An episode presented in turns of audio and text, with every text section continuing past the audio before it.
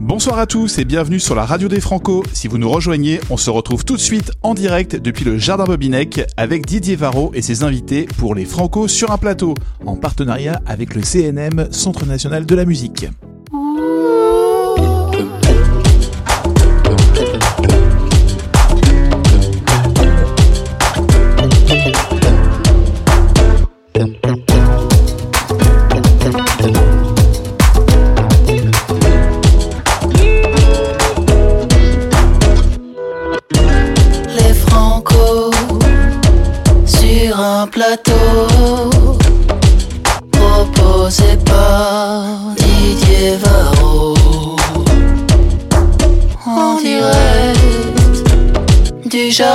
Jardin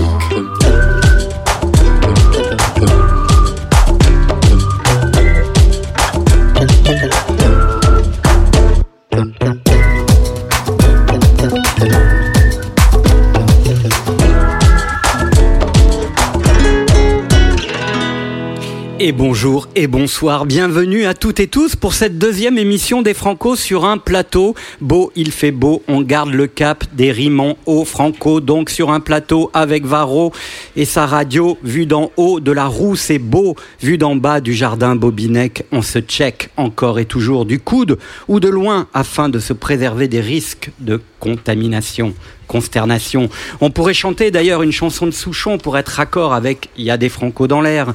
Je suis mal dans ma peau en animateur très beau.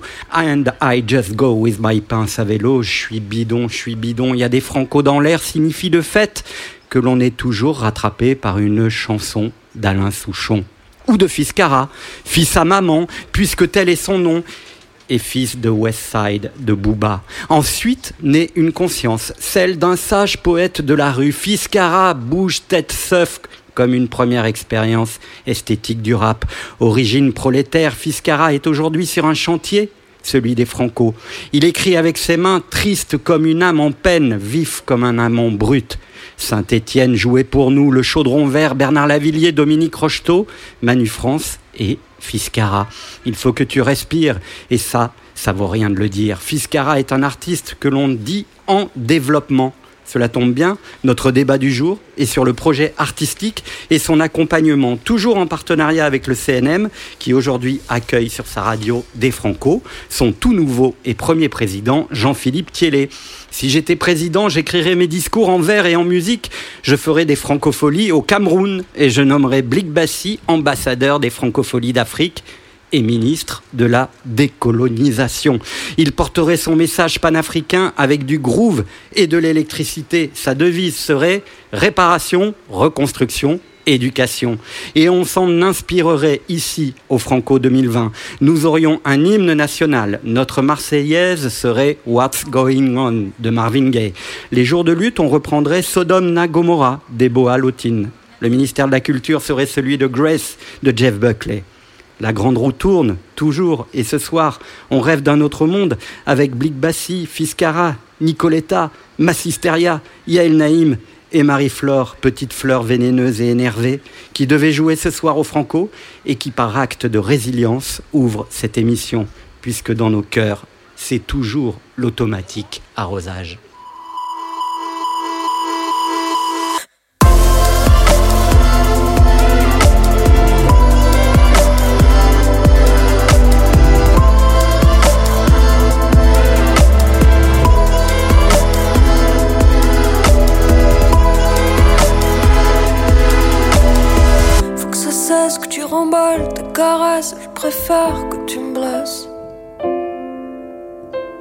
Loin du rivage, en sevrage sur la plage. Chez toi, j'emmène pas large. Chez toi, sixième étage, prise d'envie sauvage, de clair obscur, Caravage. Dans mes yeux, c'est l'automatique arrosage.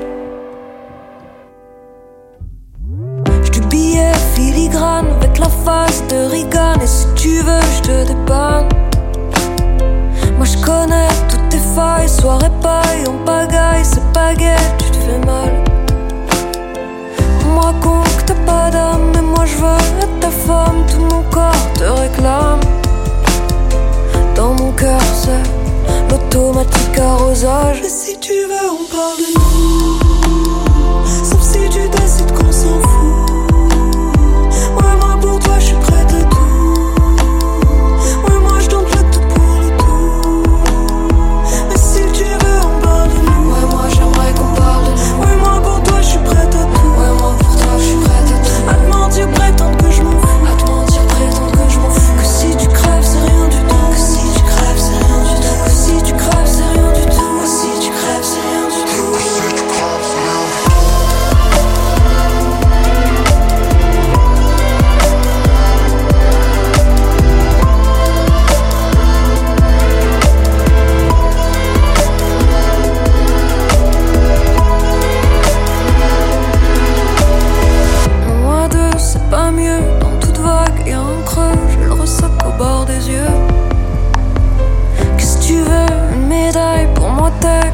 une pipe de plus que je taille.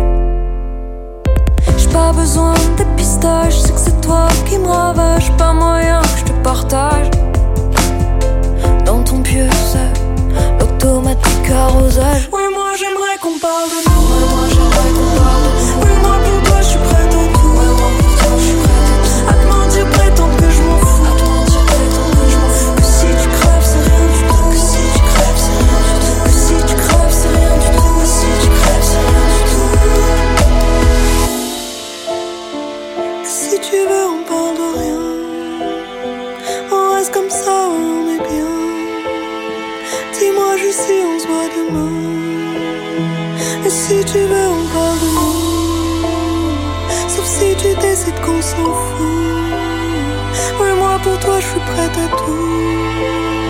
Ouais, moi je tente le tout pour le tout.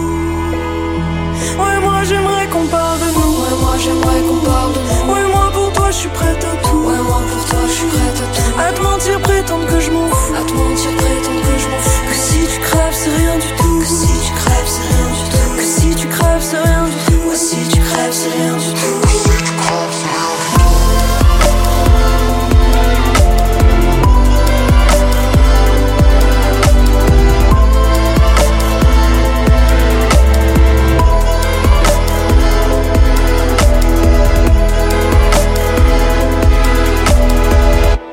Franco sur un plateau.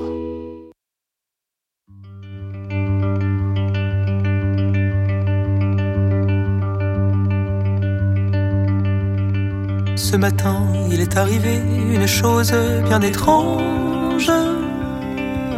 Le monde s'est dédoublé. Je ne percevais plus les choses comme des choses réelles. Monde s'est dédoublé. J'ai pris peur, j'ai crié que quelqu'un me vienne en aide. Le monde s'est dédoublé. J'ai accueilli un ami qui m'a pris dans ses bras et m'a murmuré tout bas. Regarde derrière les nuages, il y a toujours le ciel bleu azur qui lui vient toujours en ami. Te rappeler tout bas que la joie est toujours à deux pas. Il m'a dit prends patience, mon ami prends patience vers un nouveau rivage. Ton cœur est emporté, l'ancien territoire t'éclaire de ses phares, t'éclaire de ses phares. Ce matin, il est arrivé une chose bien étrange. Le monde s'est dédoublé. J'ai senti le temps se fondre un instant sur les visages mêmes. Le monde s'est dédoublé. Vos corps que je percevais hier encore dans leur exactitude ont perdu leur densité.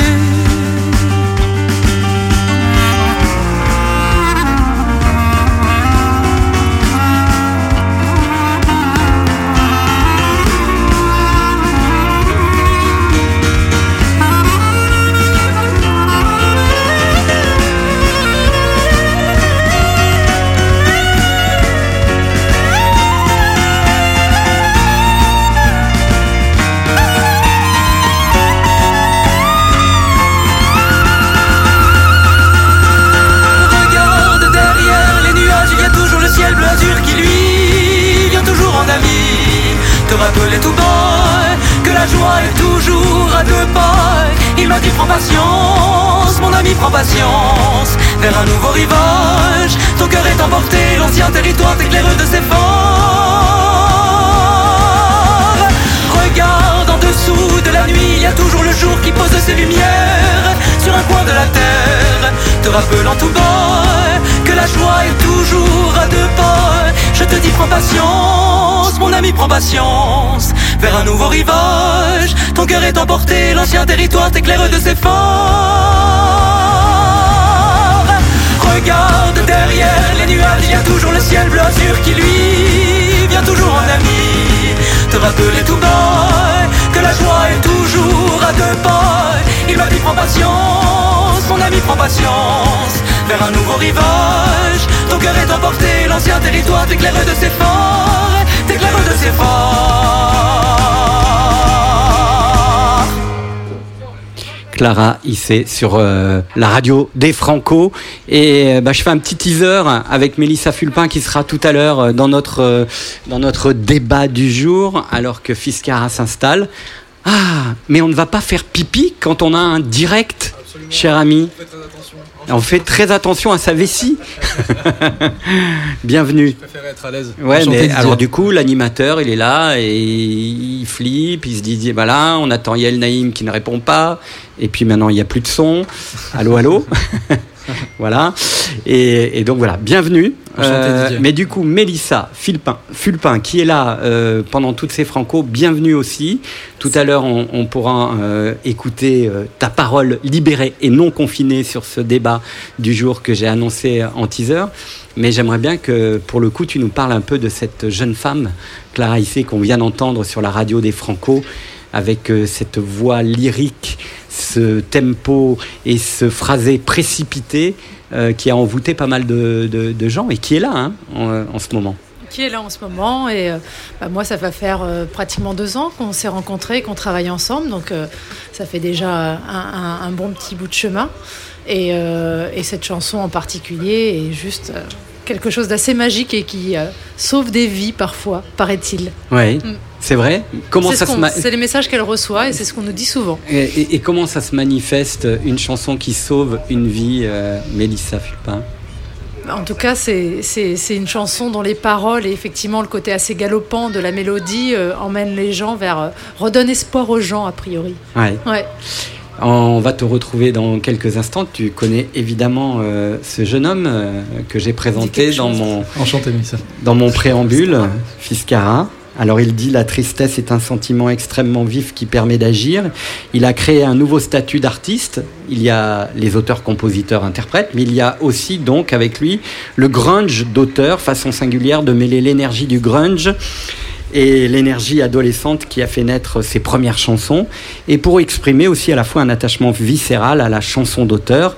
C'est un rappeur émo, naviguant sur une barque engluée dans la brume entre le désir romantique d'une vie d'absolu et la peur d'une attraction désastre pour la mort. Fiscara est sans filtre puisque sous ses failles, il y a des failles. Objet obscur d'hybridation, Fiscara est l'un des artistes du chantier des Francopholies Promotion 2020. Il est avec nous ce soir. Bienvenue.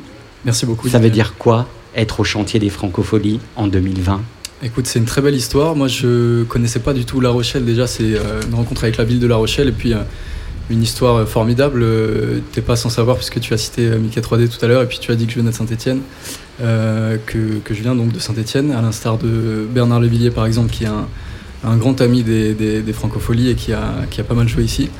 Euh, donc c'est une manière aussi de, faire partie de l'histoire et puis euh, dans un jeune projet euh, émergent comme le mien, euh, c'est grandiose de pouvoir participer à, à, à tout ce, ce chemin-là en fait qui se fait au chantier euh, pour pouvoir travailler euh, et, et avoir un jour peut-être l'espoir de, de travailler avec les Franco, euh, les Francopholies euh, sur le festival. euh. Et y arriver festival. quand même une année très particulière, Absolument. après plus de deux mois de confinement, dans un festival annulé qui réinvente une partition euh, euh, et tu fais partie de cette euh, partition et de cette réinvention, non pas de ce nouveau monde, mais de ce monde différent qu'il va falloir écrire. Absolument. Ce que je trouve formidable, c'est qu'on on a eu la chance d'avoir des coordinateurs qui sont formidables et de pouvoir étaler ce chantier sur deux ans, de pouvoir travailler aussi pendant le confinement avec une reprise formidable de Christophe, euh, avec tous les artistes du chantier. Euh, Je trouve qu'on a une promotion formidable et je suis, euh, je suis très content d'être là cette année 2020. Parce que vous avez travaillé pendant le confinement. Absolument, ouais. Ouais. On a eu des cours de chant par écran, euh, on a eu des cours de danse par écran. Ouais. Et puis on a continué à travailler sur nos disques en faisant écouter à différents contributeurs du chantier. Donc voilà, c'était formidable. Moi j'étais en train de finir un second disque qui va sortir à la rentrée le 4 septembre. Et euh, j'ai pu avoir beaucoup de retours euh, pendant le confinement, c'était formidable. Fiscara, ce nom est étrange. Je disais euh, pour te présenter tout à l'heure, Fiscara, tel est son nom, puisque c'est aussi un hommage à ta maman. Absolument. Son prénom Carmela, donc euh, issu d'une famille sicilienne. Et de fait, euh, Cara, c'est donc le diminutif qu'on a trouvé en France pour, pour la nommer. Et je voulais euh, importer sa, sa bonne étoile sur ma carrière. Je travaille aussi avec mon petit frère au piano sur scène. Donc c'était une manière de, de ramener cette, cette bonne étoile familiale sur, sur la carrière, ouais, tout à fait.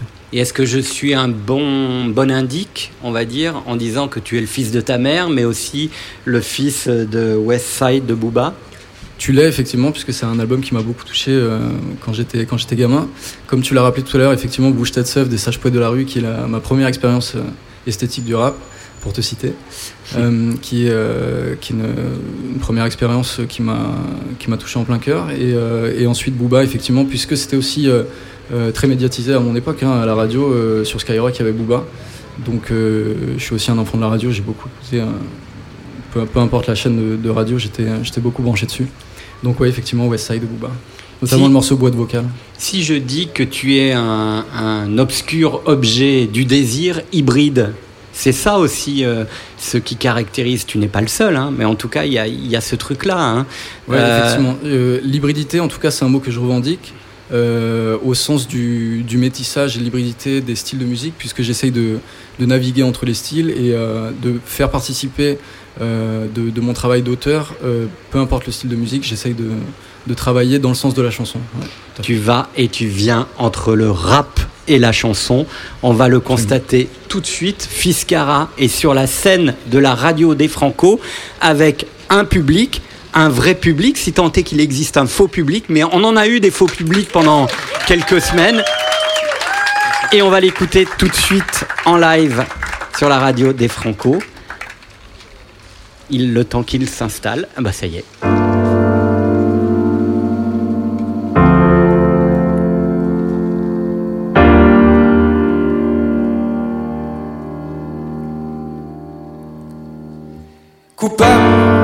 ce mec qui casse tout, comme si c'était facile. J'ai du mal à supporter le poids du passé, pourtant je suis costaud. Envoie tes nus par fax, timing parfait. Tu cherches bagarre, puis tu te demandes qui t'a dit pas de cap, pas d'invisibilité, peu d'ambition, hmm, visibilité, vite tronqué, sec, mon fluide comme sérum, lumière et célérité. À part ça, quoi? On se rentre les uns dans les autres comme auto-tamponneuses, comme autant des partouzes, comme des poupées gigognes. Et quand je suis dans l'œil du cyclone, je demande pourquoi cette pute de cigogne. Je demande pourquoi cette pute de cigogne. Et comment voir si je fonce dans le mur, j'ai la tête dans mon téléphone. Je suis qu'un gus comme le bon gus qui a réalisé éléphant. Et plus on m'aime, plus je me sens coupable. Je crois que c'est parce que j'ai grandi sans toi. Plus on m'aime, plus je me sens coupable. Je crois que c'est parce que j'ai grandi sans toi. Je renais de mes cendres comme Joaquin et ça me demande tu joues à quoi? Passer des jours à pied, passer des jours à Péra. Ouais, je voulais rouler vite, non pas faire de l'opéra. Ah, ah. Je renais de mes cendres comme Joaquin et ça me demande tu joues à quoi? Passer des jours à pied, passer des jours à Péra. Ouais, je voulais rouler vite, non pas faire de l'opéra. Ah, ah. Écouteur en guise de stéthoscope, Ozzy Osbourne. Une jolie fille au sport. J'attends que les tracks se fassent tout seul. Je suis pas fait pour la douceur, non. Cœur qui tracte au peine. Tous les jours c'est la Toussaint. Sur mon corps le poids des cours. Dans mon torse la voix des tours. Et si tu m'aimes, tu fonces dans le mur. Y'en a qu'une qui sait que je suis mort. J'ai tort, mais je vous crois tous. Toujours frais comme gars du four. Et si t'es contre moi, je suis pour. Mais moi, j'ai pas besoin de plus. Charger mes valises sans dessus dessous. Boucler ni les dossiers ni la ceinture. Et soulevant la fortune. Je fais ça comme si je l'avais dans le sang. Même quand je me censure. Plus on m'aime et plus je me sens coupable. Je crois que c'est parce que j'ai grandi sans toi. Plus on m'aime et plus je me sens coupable. Je crois que c'est parce que j'ai grandi sans toi. Je renais de mes cendres comme Joaquin et ça me demande tu joues à quoi Passer des jours à pied, passer des jours à Péra. Ouais, je voulais rouler vite, vite, vite. Non pas faire de l'opéra. Ah. Je renais de mes cendres comme Joaquin et ça me demande tu joues à quoi? Passer des jours à pied, passer des jours à. Ouais, Je voulais rouler vite. Pas faire de l'opéra. Ah,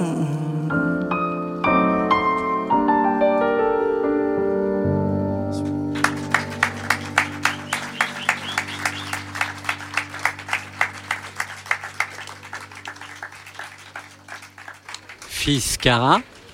Un deuxième peut-être Allez. Avec un plaisir immense. Le morceau s'appelle Hurricane.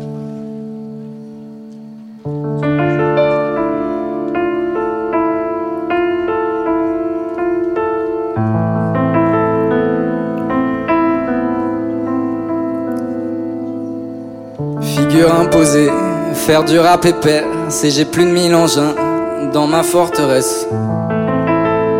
Tout ce qui m'intéresse, c'est de faire mal aux fesses, pas très important. Si ce gamin perd, puis c'est qu'à vivre autant. En vrai, il l'a bien cherché. En vrai, il l'a bien cherché. Un mini verre de gin avec un peu de tonique pour rincer ma figure iconique. Derrière la fenêtre, je vois des figurines comiques. Je sens qu'un truc is coming. Je fais des ricochets sur le hurricane.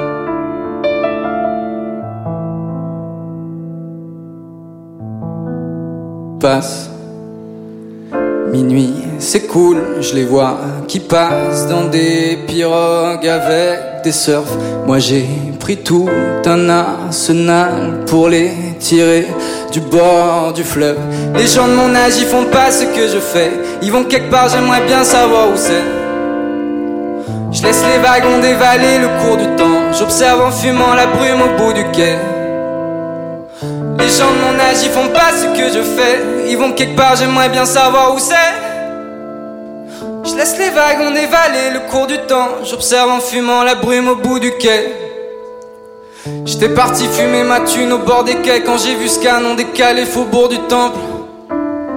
Un articheur de portichette et des meurtrissures sur les avant-bras, accagé sur les tempes, attaché dans ses cheveux longs, des bouts de tissu, des fleurs qu'elle a arrachées sur des tombes, le tout qui tombe en dessous du cul, comme si ses idées noires avaient fait pousser des réponses et des questions. Sac de nœuds comme c'est là cette pompe.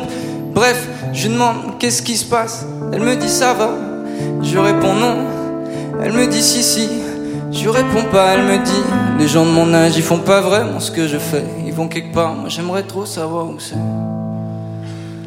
Minuit, cool, je les vois qui passent dans des pirogues avec des surfs. Moi j'ai pris tout un arsenal pour les tirer du bord du fleuve. Les gens de mon âge, ils font pas ce que je fais. Ils vont quelque part, j'aimerais bien savoir où c'est.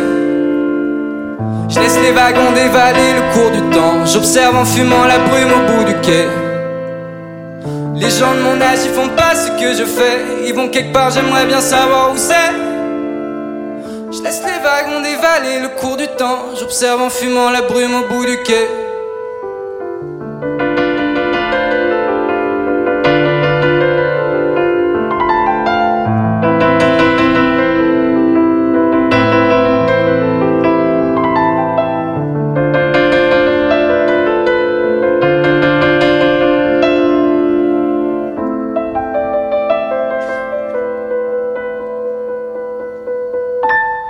Merci immense.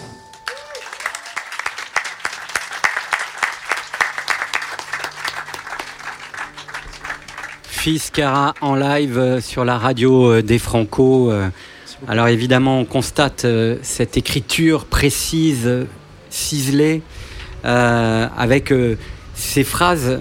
On est assez loin de la punchline du rap quand même. Absolument. Hein, on a l'impression que euh, tu veux euh, euh, évidemment donner des images très fortes euh, et assez précises, mais euh, on sent aussi euh, une certaine attraction pour la poésie, les figures impressionnistes. Il y a quelque chose parfois d'un peu pictural dans, dans, ton écriture, voire théâtral, quand soudain on te découvre sur scène avec cette propre gestuelle. Absolument. Écoute, c'est une écriture qui est sensiblement métaphorique, je pense, parce que ça, ça vient de là, justement, de, de- de la punchline. Euh, néanmoins, euh, j'essaye de me, de me ranger dans le registre de l'écriture lucide. Euh, une écriture qui soit à la fois descriptive euh, et puis à la fois, euh, à la fois imaginaire. Donc euh, j'ai l'impression que les éléments imaginaires qui interviennent dans des scènes de la vie quotidienne, c'est ça que j'essaye de, de fabriquer à l'intérieur de mes textes. à il a quel âge? 25 ans, je viens d'avoir 25 ans. 25 ans, est-ce que tu te sens malgré tout près de ta génération ou en, phase avec ta génération? Quand on écrit les gens de mon âge, ils font pas ce que je fais, ils vont quelque part, j'aimerais bien savoir où c'est, donc ce que, ce que tu nous as interprété à, l'instant, ou euh, dans un autre titre euh, s'appelle Les honoraires, tu disais euh, euh, t'es pas tout seul non en quarantaine, t'es pas tout seul, ouais, l'âme en peine, t'es pas tout seul non en quarantaine, comme s'il y avait quelque chose de, de l'ordre de la solitude et de la distanciation avec euh, le monde et peut-être le monde de sa génération. Euh, écoute, moi j'ai l'impression, j'ai toujours eu l'impression qu'il y avait un, un certain voile ou euh, un certain tissu entre euh, entre, entre moi et, et les gens de ma génération. Euh, néanmoins, je, je commence à m'aligner de plus en plus justement par euh, l'intermédiaire de l'écriture aussi. Et, euh, et je me sens beaucoup mieux par rapport à ça. Néanmoins, sur les honoraires, qui est un, un morceau du, du premier disque, effectivement, c'était toute cette énergie justement grunge d'auteur, énergie post-adolescente où euh, tu te rends compte que finalement, euh, euh, être unique, c'est peut-être pas si bien que ça. À partir de quel moment, de quel instant, de quel sentiment on sent justement qu'on quitte les rives de l'adolescence pour entrer dans ce qui pourrait être l'âge adulte? C'est une très bonne question. J'ai pas l'impression d'être rentré encore dans l'âge adulte. Ouais. Ouais. C'est pourquoi? Ben, disons que quand on a un, métier comme le mien, euh, on a des responsabilités parce qu'on a une parole, peu importe l'échelle, fondamentalement. Donc peut-être cette partie-là de moi euh, est en train de tenter de s'élever justement au sens de la responsabilité. Euh, néanmoins, tout, le reste, le, travail justement de, de l'écriture qu'on remet toujours en question, le travail de la composition qu'on remet toujours en question, ça, c'est une partie de moi qui peut pas quitter l'enfance. Sinon, ce serait trop compliqué. L'écriture, est-ce qu'elle a changé euh, ces derniers mois avec euh, euh, ce que l'humanité presque tout entière a traversé, à savoir un confinement? Absolument. Ouais. Elle a complètement changé. Euh, je crois que le, le prochain disque euh, qui Elle sort. s'est, elle, elle- elle s'est quand même libérée euh, à l'intérieur du confinement, l'écriture. Bah, tu je- fais partie de ces gens-là Ouais, ou- ouais, justement. Ouais. Justement, j'ai beaucoup écrit et donc j'ai commencé à travailler sur un prochain disque qui serait un premier album qui sortira donc euh, dans le courant de l'année suivante. Euh, fiction qui va sortir le 4 septembre et j'ai eu l'impression de euh, d'aller chercher des choses qui m'étaient beaucoup plus personnelles puisque euh, personne me regardait j'étais pas dans euh, cet univers euh, justement parisien euh, avec les deadlines et avec les, les potentiels rendez-vous avec des labels etc Euh, donc une écriture beaucoup plus libre effectivement Saint-Étienne. Saint-Étienne est toujours euh, présent dans, dans ta vie? Absolument. Absolument, ma famille habite à Saint-Étienne. Euh, J'y retourne assez souvent. Et puis euh, ma mère qui vient me visiter euh, de temps en temps à, Paris me ramène cet air stéphanois aussi, euh, qui m'est cher, évidemment.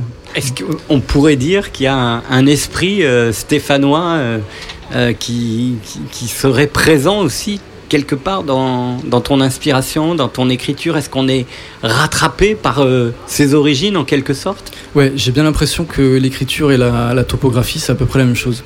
les, les reliefs, les collines, les montagnes, la racine crustale et les, les terrils. Euh, j'ai bien l'impression qu'on ne peut pas faire une écriture euh, autrement que- qu'avec euh, d'où l'on vient. Et, euh, et c'est- ça semble assez évident, mais je crois que c'est un vrai travail topographique, fondamentalement l'écriture. C'est une écriture aussi euh, qui regarde le social? Absolument. Je pense que il y a cer- certaines images, ou en tout cas euh, certains storytelling à l'intérieur de mes morceaux euh, euh, sur, sur certains couplets où forcément je me sens attrapé par dans, dans un morceau qui s'appelle New York Times qui sortira bientôt. je parle d'ArcelorMittal, de, de Chronopost parce que les, les, les- les grands-parents de mes copains ou mon, mon grand-père qui était ouvrier à la verrerie de, de Rive de Gier dans la, dans la vallée du Gier, une, une- une vallée où l'immigration sicilienne a été euh, vraiment prégnante euh, dans, dans les années 60 et, et avant. Et euh, de fait, euh, forcément, quand on vient de Saint-Etienne, je crois particulièrement, on regarde à celle sociale. Ouais. Est-ce que ça serait juste de dire que tu es un ouvrier de la chanson? C'est une très bonne question, Didier. Je ne sais pas du tout euh, comment on peut considérer ça. Euh, pour moi, le travail d'ouvrier, c'est celui que je faisais à l'usine. Euh, J'essaye de, de séparer ça de, mon travail actuel. Néanmoins, euh, j'ai l'impression que je fonctionne avec les mêmes mécaniques, puisque je, pointe euh, devant mon bureau et devant ma feuille, ça c'est évident. Et tu pointes, et puis parfois, euh, j'imagine que tu es rattrapé par euh, sentiment de révolte, ce sentiment aussi de sortir de son propre corps ou de sa propre condition pour à la fois commencer à connecter avec son propre Absolument, rêve ouais. et puis aussi euh, l'offrir euh, euh, à autrui. Bah, c'est ça, tout à fait. C'est vrai que c'est pas du tout la même pensée, la pensée d'être musicien, la pensée d'être euh, faire partie d'un syndicat.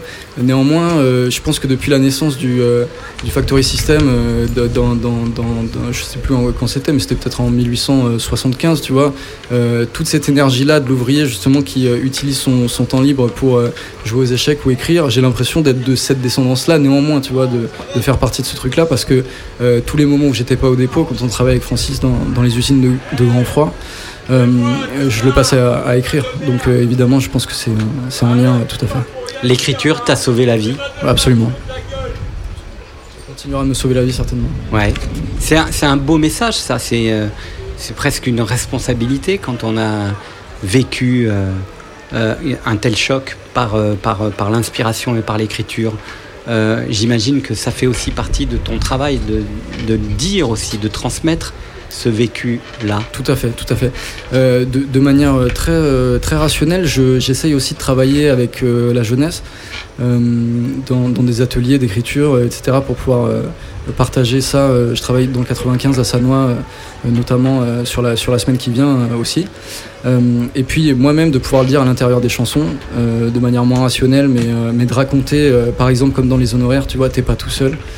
Ça, c'est un message pour, pour celui, qui, celui ou celle qui m'écoute. Fiscara, euh, on reste ensemble pendant toutes ces francopholies.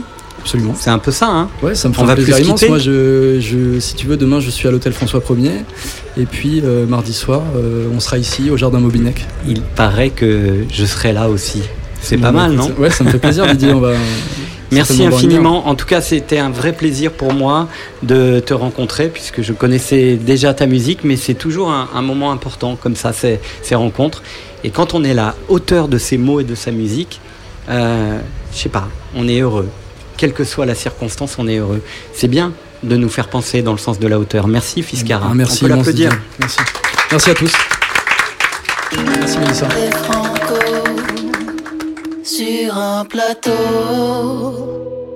proposé par Didier Varro en direct du jardin Bobinec. Je ne suis pas assez forte pour être ton pansement, pour soigner tes blessures, te protéger du vent. Tout ce que tu avoues d'avant qu'il y ait nous, pendant que tu joues au fou, moi je ne vois que des trous. Des trous dans ton cœur qui t'éloignent quand t'as peur.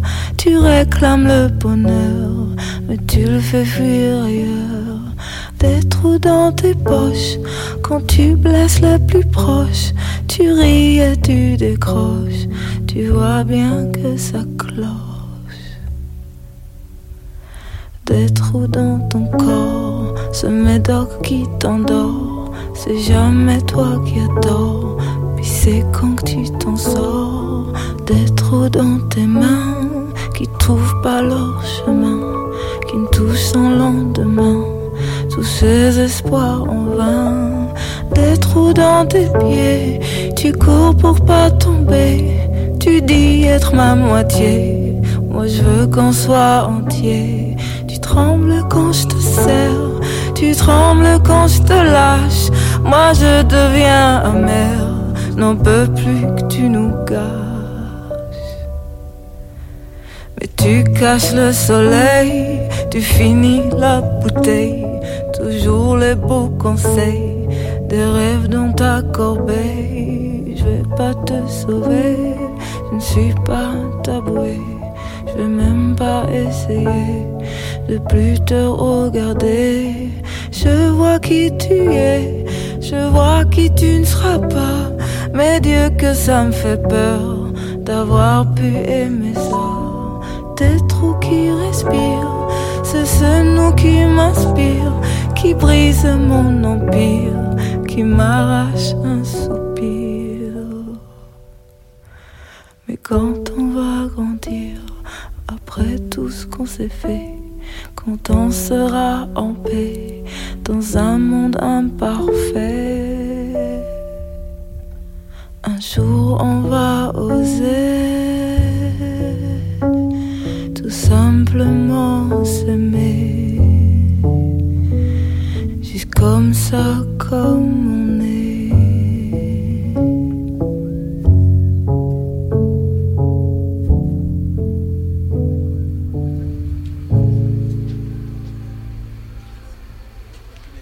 Un jour, on va tout simplement oser aimer.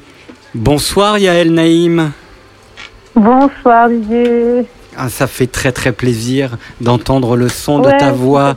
parce que ce soir, nous sommes à La Rochelle, au Francofolie, et on, aurait dû être dans la salle pour t'applaudir, pour euh, respirer euh, toutes les harmonies magnifiques de ton dernier album et puis prendre aussi euh, un peu d'énergie au contact de, cette émotion. Tu n'es pas là, mais tu es quand même là ce soir avec nous dans ces francopholies. Il y a des francos dans l'air, il y a une belle brise de mer avec un ciel très dégagé.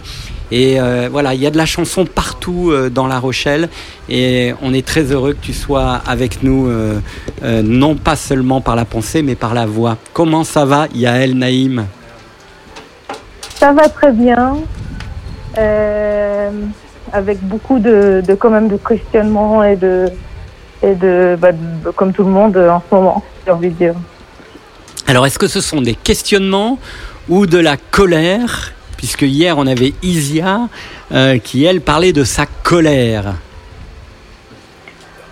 Euh, c'est un peu tellement de choses à la fois, c'est-à-dire c'est c'est la colère quand, quand on voit qu'on se préoccupe pas euh, des questions importantes, c'est c'est c'est l'envie de se ressouder entre entre gens qui ont des valeurs en commun. Euh, et de, rebondir de, et de, peut-être combattre pour, euh, pour garder toutes les bonnes choses que, qu'on a pu comprendre, en tout cas que, qu'on a pu comprendre, l'écologie, la valeur des gens, euh, la, femme, la non-violence, voilà. Comment, comment redonner la valeur aux gens et à l'environnement. Bienvenue le chien. ouais, le chien il est d'accord. Il est d'accord. Il partage les valeurs. il arrive à mieux exprimer. Comment, comment euh, tu as vécu euh, ces, ces, mois de, de confinement? Euh, Je l'ai vécu par plusieurs étapes.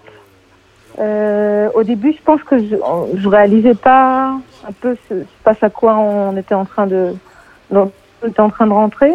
Un peu de sidération, peut-être comme tous. Comment Un peu de sidération quelque part.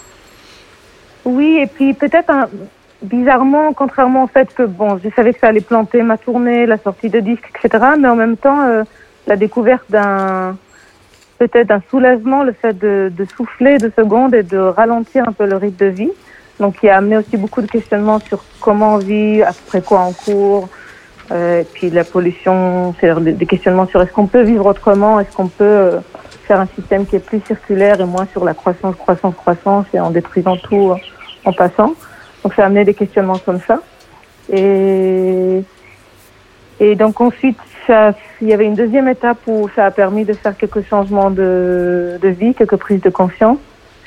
Et, euh, peut-être en troisième étape, quand, on allait se déconfiner, excuse-moi, des fois je, je, prononce mal les mots, mais c'est pas grave. Euh, quand, quand, le déconfinement allait arriver, bah aussi peut-être une certaine angoisse parce que voilà, on savait que ça allait être vraiment, euh, bah, ça allait être très difficile pour tout le monde et, et donc voilà, une certaine euh, peut-être angoisse aussi. Et l'artiste que tu es, comment elle imagine le monde d'après, celui où tu vas retrouver le public pour partager euh, les chansons de ce nouvel album qui n'ont pas eu le temps de s'envoler, de se libérer, d'aller jusque dans le cœur des gens, même si euh, l'album a été magnifiquement reçu. Oui. Euh, j'ai envie de réagir en répondant sur la musique, mais aussi sur, sur, sur comment on vit en général sur cette terre. J'ai l'impression que les choses sont de toute façon complètement liées. C'est-à-dire que le système dans lequel c'est chacun pour soi, euh, il est suicidaire et on arrive au bout de quelque chose qui, qui est que les écarts vont, vont faire que grandir et que ça va pas être joyeux pour personne. Donc, je pense qu'il est temps que qu'on regarde autour et qu'on comprenne que si l'autre est bien, eh ben nous-mêmes on va être bien aussi. Donc c'est pareil pour euh, tous les problèmes de, de de répartition de streaming en ce moment dans le monde de la musique, de comment c'est fait. Donc il y a beaucoup de questionnements là-dessus. C'est pareil pour les tournées, c'est pareil pour pour l'écologie. Donc je pense qu'il est temps de bah, de comprendre qu'il qu'il faudrait qu'on marche tous ensemble en fait pour que tout le monde soit bien et que quand tout le monde est, est plus ou moins comment dire en safe place, quand tout le monde est peux m'aider avec le mot, pardon. Quand Safe space dans, dans, un espace euh, sécurisé, oui. Euh. Oui, voilà. Quand tout le monde est en... a de quoi se nourrir, a de, quoi se loger, à, les bases, ben on peut, on peut. Après, il n'y a pas de limite. On peut créer ensemble. On peut... Voilà. Merci beaucoup. Merci beaucoup en tout cas Yael Naïm d'avoir symboliquement été présente euh, dans ces francopholies. Euh, euh, c'était important que tu sois là et, et on t'embrasse très très fort et on te dit à très vite. Oui, merci. Hein? Merci de m'avoir permis d'être ah. un tout petit peu là. Ah bah carrément, il n'était pas question que tu ne sois pas là. Merci infiniment Yael Naïm et à très très vite. Merci Didier. Ciao. À très vite.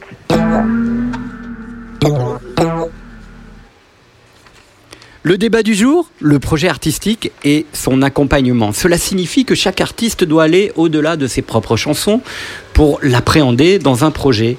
Un projet, cela signifie une vision qui doit se dessiner avec des envies mais aussi des objectifs on peut être seul plutôt que mal accompagné, mais l'histoire de la musique, de la pop, du rock et de la chanson est aussi une histoire qui s'écrit avec un accompagnement. Cela peut être un éditeur, un manager, un tourneur, un réalisateur, cela peut être tout à la fois l'addition de ces métiers, ou même un seul ou une seule compagne. Accompagner, pour quoi faire? Doit-on avoir l'âme d'un colonel Parker pour développer un projet? Comment structurer des liens forts entre un artiste qui émerge et son dispositif d'accompagnement. Les sirènes de la notoriété provoquent souvent des ruptures affectives, parfois contractuelles, et d'autres, accompagnants, surgissent tout à coup. Dans un métier qui n'a jamais terminé avec sa propre structuration et la création du CNM qui doit parfaire ce travail au moment où l'ensemble de la filière traverse une crise sans précédent, il était important de mieux comprendre les enjeux d'un projet artistique dans sa relation à son dispositif d'accompagnement. Et pour en parler avec nous, Émilie Yakish du Chantier des Francopholies. Bonsoir Émilie. Bonsoir. Mélissa Fupin. Alors, c'est incroyable parce que on pourrait dire attachée de presse, mais manageuse, accompagnante. Euh, quelle serait la meilleure définition pour toi euh, de ton métier aujourd'hui? Je la cherche encore, à vrai dire. c'est vrai, j'aimerais trouver un mot qui, qui, permette de définir un peu tout ça, mais euh, je ne l'ai pas trouvé. Donc euh, voilà, effectivement, l'accompagnement d'artistes. Ouais. parce que tu es à la fois au cœur du projet artistique et de son accompagnement. Euh, Éric Debeg, qui est éditeur, bonsoir. Bonsoir. une structure d'édition qui s'appelle Crystal. Crystal Publishing. Publishing, c'est ça? Et avec euh, notamment dans les derniers faits d'armes de l'édition de Antoine, euh, de Eric Debeg, Antoine Elie. Entre autres. Hein, entre autres, mais d'autres artistes que vous pouvez citer De Tom Leb, par exemple. Mais quand je fais des artistes euh, de la scène, je les travaille souvent en coopération avec d'autres éditeurs. Sinon, je suis plus spécialisé en tant qu'éditeur seul en musique à l'image.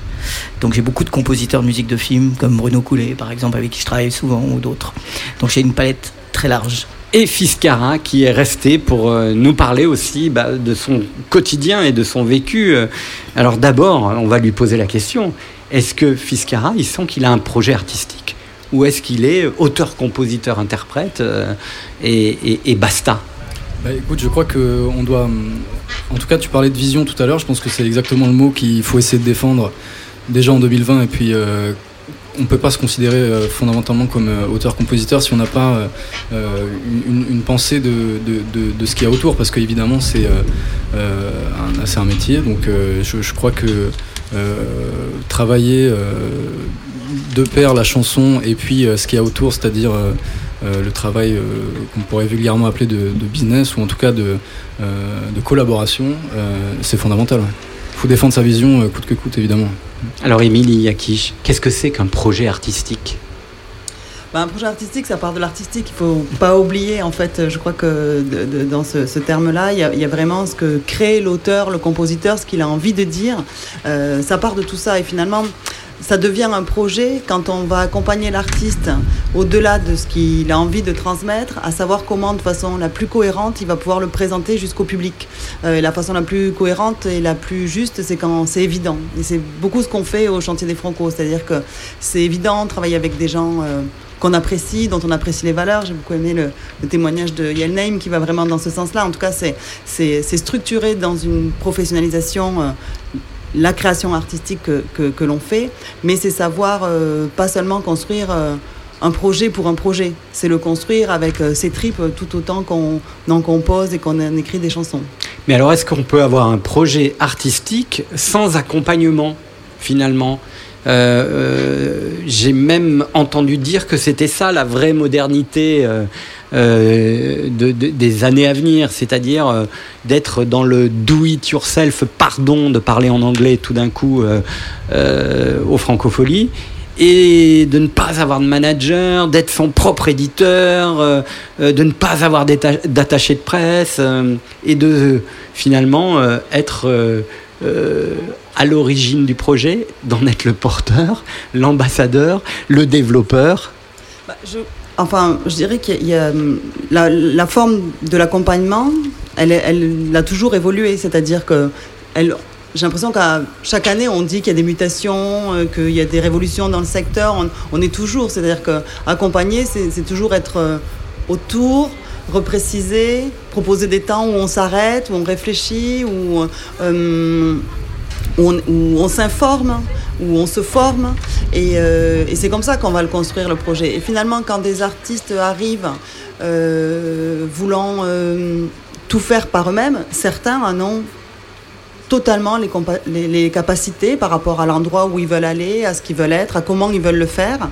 Et puis, euh, pour ça, ils vont se former. Pour ça, ils ont une curiosité naturelle sur l'environnement, sur l'ensemble des, compétences qu'il faut avoir pour être euh, éditeur. On en reparlera, pour être, euh, faire des choix euh, de promo, d'autres, de, de, de, de sorties, de, de planning, de rétro-planning. Voilà, il y a des gens qui, naturellement, sont très à l'aise sur l'ensemble des domaines.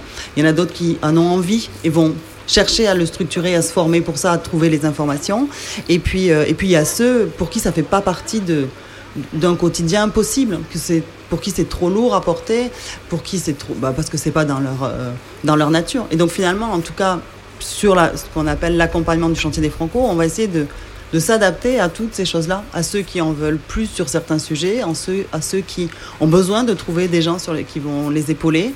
Euh, et, donc du coup, on, diversifie, on personnalise euh, le parcours même de l'artiste au sein du chantier. Antoine, euh, Éric de Bègue, pardon, c'est cette notion de, de colonel par cœur dont je parlais tout à l'heure. Est-ce que on a toujours besoin de son son colonel par cœur, de son manager, d'un homme ou d'une femme qui aura une vision pour vous et qui développera précisément, notamment un catalogue éditorial.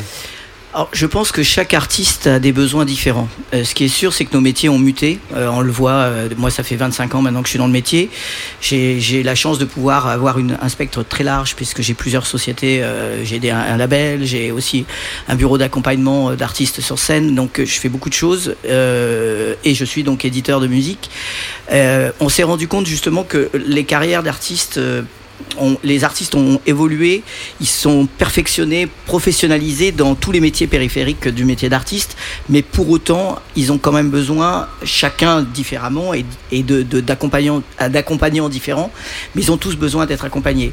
Alors, par exemple, métier d'éditeur, et, et, c'est, un sujet intéressant, mais euh, déjà, comment on choisit un éditeur? C'est une question à se poser. Il ne faut pas un éditeur à tout craint. Et euh, il ne faut pas se dire, j'ai besoin d'un éditeur, donc je vais aller signer un contrat, un pacte de préférence, comme ça se dit, pour prendre une avance et être signé chez un éditeur. Euh, non, qu'est-ce que j'attends d'un éditeur? C'est déjà se poser cette question. Après, euh, les éditeurs, chaque éditeur a sa spécificité. Donc, savoir quel partenaire je vais aller chercher et pourquoi je vais le chercher. Donc ça, c'est des questions à se poser. C'est la même chose pour un manager. Il y a des managers qui vont être euh, beaucoup plus capables de travailler avec des artistes, les accompagner dans leur euh, choix aussi et dans leur environnement professionnel. Et des artistes ont besoin de ça. Et il y en a d'autres qui sont au contraire plus autonomes et qui ont besoin plutôt des managers pour euh, gérer les contrats pour eux, pour faire toute la partie euh, euh, plus euh, administrative et structurelle. Donc ça, dépend chaque personne. Et du coup, euh, je, je re- je rebondis sur ce que tu disais tout à l'heure parce que c'est vrai, on- a du mal à définir nos métiers aujourd'hui parce que on fait presque tous du 360 à notre manière. On, est plutôt des artisans euh, autour, on sculpte autour de nos artistes. On peut expliquer effectivement cette notion de 360 parce que je ne suis pas sûr que euh, tous les béotiens comprennent bien de, quoi il retourne, euh, Mélissa Fulpin, sur le 360. Ah, Le 360, euh, oui, oui, je crois qu'enfin, en tout cas, moi, je vois, vois plus les choses autrement maintenant, quoi. Je me vois pas que attaché de presse, je vois pas comment c'est encore possible de ne faire que de la promo. C'est tellement important de, bah, tout part de l'artiste. Enfin, pour moi, tout part toujours des artistes. Donc, euh, il faut se nourrir, s'imprégner de ce qu'ils sont. Et après, ça passe par des discussions et des échanges avec les uns les autres pour, euh, pour faire évoluer une, carrière. Mais, mais l'artiste doit être vraiment moteur de son projet. Ça, je pense que c'est indispensable, accompagné ou pas. On peut donner un exemple. Euh, Fiscara, qui est juste à côté de, toi, justement, vous travaillez ensemble. Euh, Qu'est-ce que ça signifie concrètement d'accompagner ce projet de Fiscara Et je lui poserai la question après pour lui. Peut-être qu'on aura des réponses différentes. Mais alors, ça veut dire quoi concrètement? Moi, en plus, c'est vrai que j'ai pas le même accompagnement en fonction des projets aussi. Je m'adapte à chacun, je m'adapte aussi à, à- voilà, à l'entourage qui est déjà présent. Là, pour le coup, euh, Fiscara, Marc, a- est signé chez Microclimat, donc il a déjà il a des, il a des, il a des manageuses, donc il est plutôt déjà bien entouré. Donc moi, là, je suis plus sur la partie promo, mais bon, j'essaye quand même d'être d'être un peu plus que ça. Et en tout cas, euh, on a un groupe WhatsApp où on échange beaucoup des idées, des inspirations. Voilà, des commentaires, et c'est comme ça que les choses se, se construisent. Oui. C'est surtout, je crois que Mélissa, elle, elle sait distiller aussi la vision et, euh, et le propos d'un artiste. Et euh, je crois que c'est là où euh, elle est formidable et que j'ai beaucoup de chance de travailler avec elle, justement parce qu'il y a ce, cette force centrifuge en fait qui se met autour de, des différents partenaires. Et Mélissa, elle est là aussi dans le dans ce dans ce dans ce cercle, dans ce dans ce touragan là. et, et je pense que ouais, fondamentalement, le, le propos d'un artiste, en fait, c'est c'est ce qui crée cette force centrifuge là. euh, pour revenir à ce qu'on à ce qu'on posait comme question au, au début. ouais. Tout à fait. Le chantier des francopholies, Émilie Yakish, c'est une structure d'accompagnement? Oui. Je, je- je- oui, oui, tout à fait. Alors, enfin, c'est juste que ça fait toujours peur, moi, ces termes, la structure d'accompagnement. J'ai l'impression qu'on est euh, une institution et qu'on on ne bougera pas de notre structure et des pierres qu'on a posées. Qu'est-ce qui vous que- fait peur Je sais pas le fait de structurer, ça m'inquiète. Euh, non, mais sachant que juste, oui, oui, on est, on est en tout cas euh, au sein des Francopholies parce que euh, on est une même équipe qui œuvront pour le festival, pour l'accompagnement des jeunes artistes par le chantier des Franco. C'est pas une déstructure d'accompagnement Non, c'est pas une des structures d'accompagnement, mais euh, on, est, on, est, on est un lieu à La Rochelle, on est euh, une équipe euh, que, que, que l'on fédère autour de nous, de gens de, de la filière musicale, d'artistes plus confirmés, de profs de chant, de chorégraphes, de techniciens du son, de la lumière, de naturopathes. Et finalement, on va accueillir toute l'année des artistes que l'on sélectionne en, en- en début d'année pour euh, leur permettre d'avoir des résidences euh, accompagnées, c'est-à-dire des moments où ils vont euh, bah, un peu déstructurer malgré tout. Tu vois, je Ah. reprends quand même ton terme, c'est-à-dire que souvent, mais ça peut nous arriver, enfin c'est le cas de l'artiste, mais à un moment donné, en fait, ils, commencent euh, dans cette étape de création à livrer euh, leur répertoire, à l'expérimenter, à le poser sur scène. On prend des habitudes. De, et là, finalement, en fait, c'est un peu une pause. Euh, Delphine Lagache, qui était ce matin dans l'émission de Mélanie Bauer, disait que Jean-Louis Foulquier parlait de Thalasso pour les artistes, pour parler du chantier des Franco. Il y a un peu ça en fait, et du coup tu prends le temps, tu as une semaine, et pendant cette semaine-là, alors qu'on est toujours en train de courir euh, pour, euh, pour faire les choses, ben, en fait tu, vas avoir des gens qui vont te questionner. Pourquoi tu es là? Qu'est-ce que tu veux dire? Qu'est-ce que tu voulais dire quand tu as écrit euh, cette chanson? C'était quoi l'idée de départ? Parce que parfois entre l'auteur et le compositeur qu'ils sont et puis l'interprète, ben, il y a du temps qui passe, et puis on, on, se met à se mettre dans certains mimétismes aussi. On veut aussi souvent faire comme ses pairs, mais finalement, ce qui est clé, c'est d'être euh, soi et d'apporter quelque chose de nouveau. Donc, euh, on déstructure pour reconstruire, pour revenir à la source de l'intention de départ. C'est ça le chantier.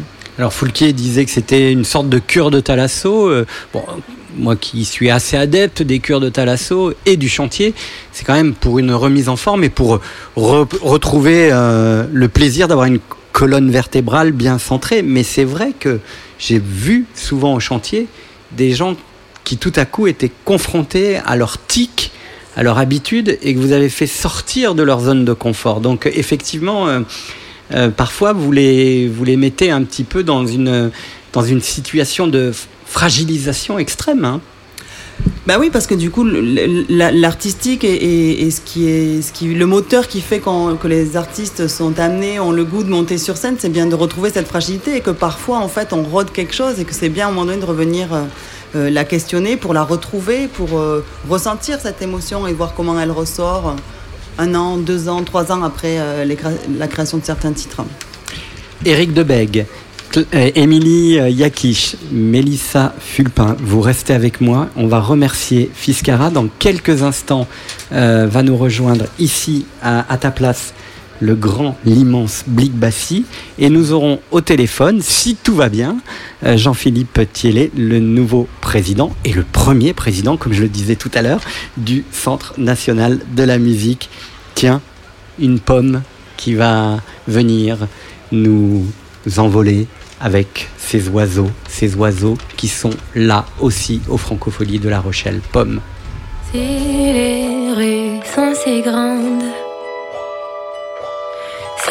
Pour respirer. J'ai un oiseau dans le ventre.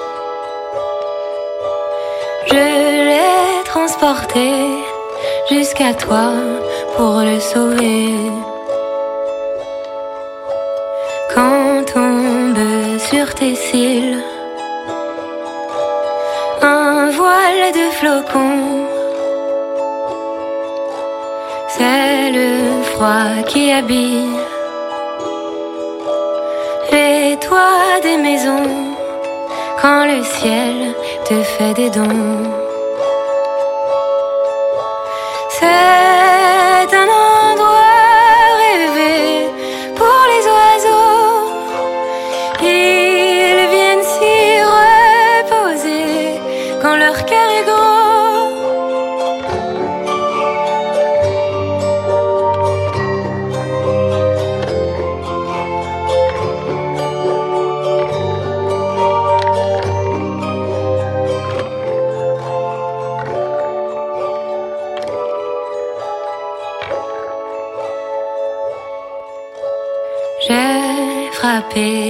Porte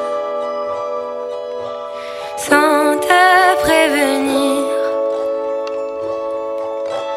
À l'âge des amours mortes, t'as su me cueillir dans tes bras pour me guérir. Je reviendrai près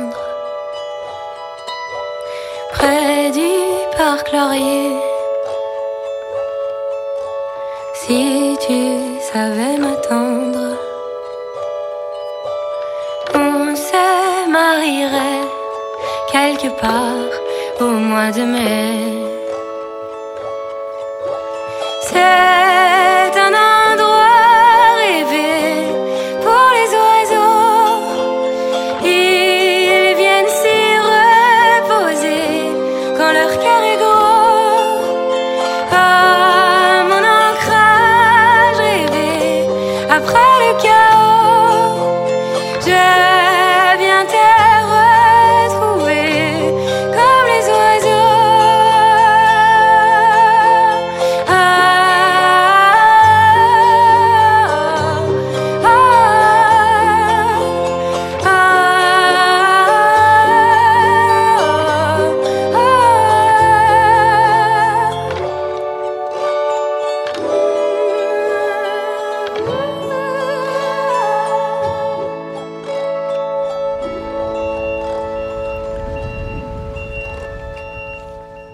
Oiseaux de pommes, pommes qui devaient être programmées euh, hier dans le cadre des Francopholies et qui est programmée ce soir dans le cadre de cette émission spéciale euh, sur la radio des Franco.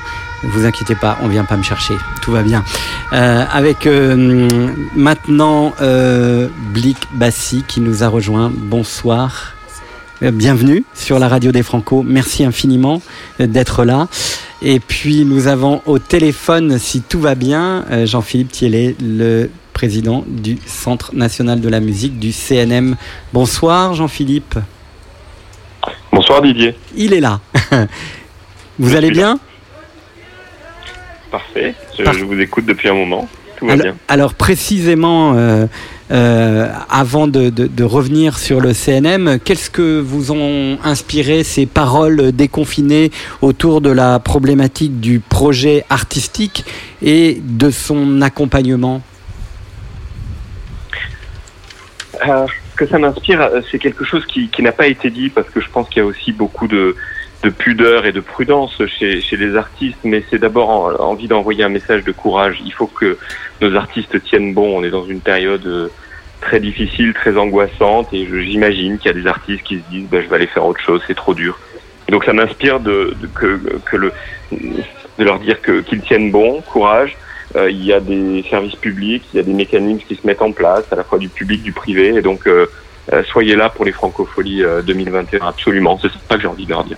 Ce courage, euh, on le trouve aussi euh, avec euh, justement euh, des, des, des accompagnants, Jean-Philippe Thiellet. On ne peut pas le trouver tout seul, Oui. je pense. Non, absolument, parce que un, un artiste, un auteur, un compositeur, un- euh, tout seul dans son coin, euh, ça tout commence par là, euh, par, par la page blanche, etc.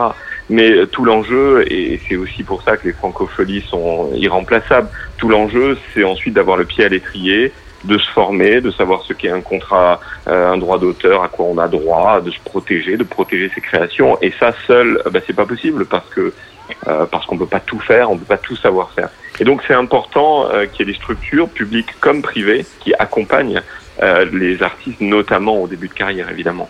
On peut pas être finalement, quand on est artiste, euh, le, son propre patron de sa petite entreprise, comme le chantait euh, Bachung? Bah, on peut, et, et Blick Bassi, que je salue euh, bien amicalement, est, est assez impressionnant dans ce domaine parce que j'ai l'impression que lui, il sait tout faire. Mais euh, c'est quand même un peu l'exception et surtout, je pense qu'un artiste, il doit être mis dans les conditions les plus, euh, les plus, les plus, les plus favorables intellectuellement pour créer, pour composer. Et donc, euh, euh, le do it yourself, comme que vous avez mentionné tout à l'heure, ça peut marcher. Est-ce que ça peut marcher sur la durée, c'est-à-dire qu'on protège ses droits, qu'on qu'on ait accès aussi aux, aux meilleurs modes de diffusion, ben ça peut ça peut le faire tout seul, mais il faut en tout cas, et c'est pour ça que le service public euh, est aussi là, euh, il faut qu'il y, ait des- structures et des mécanismes qui permettent à ceux qui n'ont pas nécessairement envie de faire tout ça ou qui sont pas aussi doués que, que Blick, ben de- de- d'avoir, de, savoir à qui s'adresser. Une réaction, euh, Blick Bassi, à ce que vient de dire euh, Jean-Philippe Thiellet Oui, en fait, ce que je. euh, euh, salut Jean-Philippe, euh, j'espérais te voir ici sur le plateau aujourd'hui. Et bah, content de t'entendre. Et, et oui, moi, ce que j'essayais de faire, c'est tout simplement, je me dis, pour que nous puissions, en fait, pour que la chaîne puisse être forte et qu'elle fonctionne de manière assez puissante, il faudrait que chaque maillon soit vraiment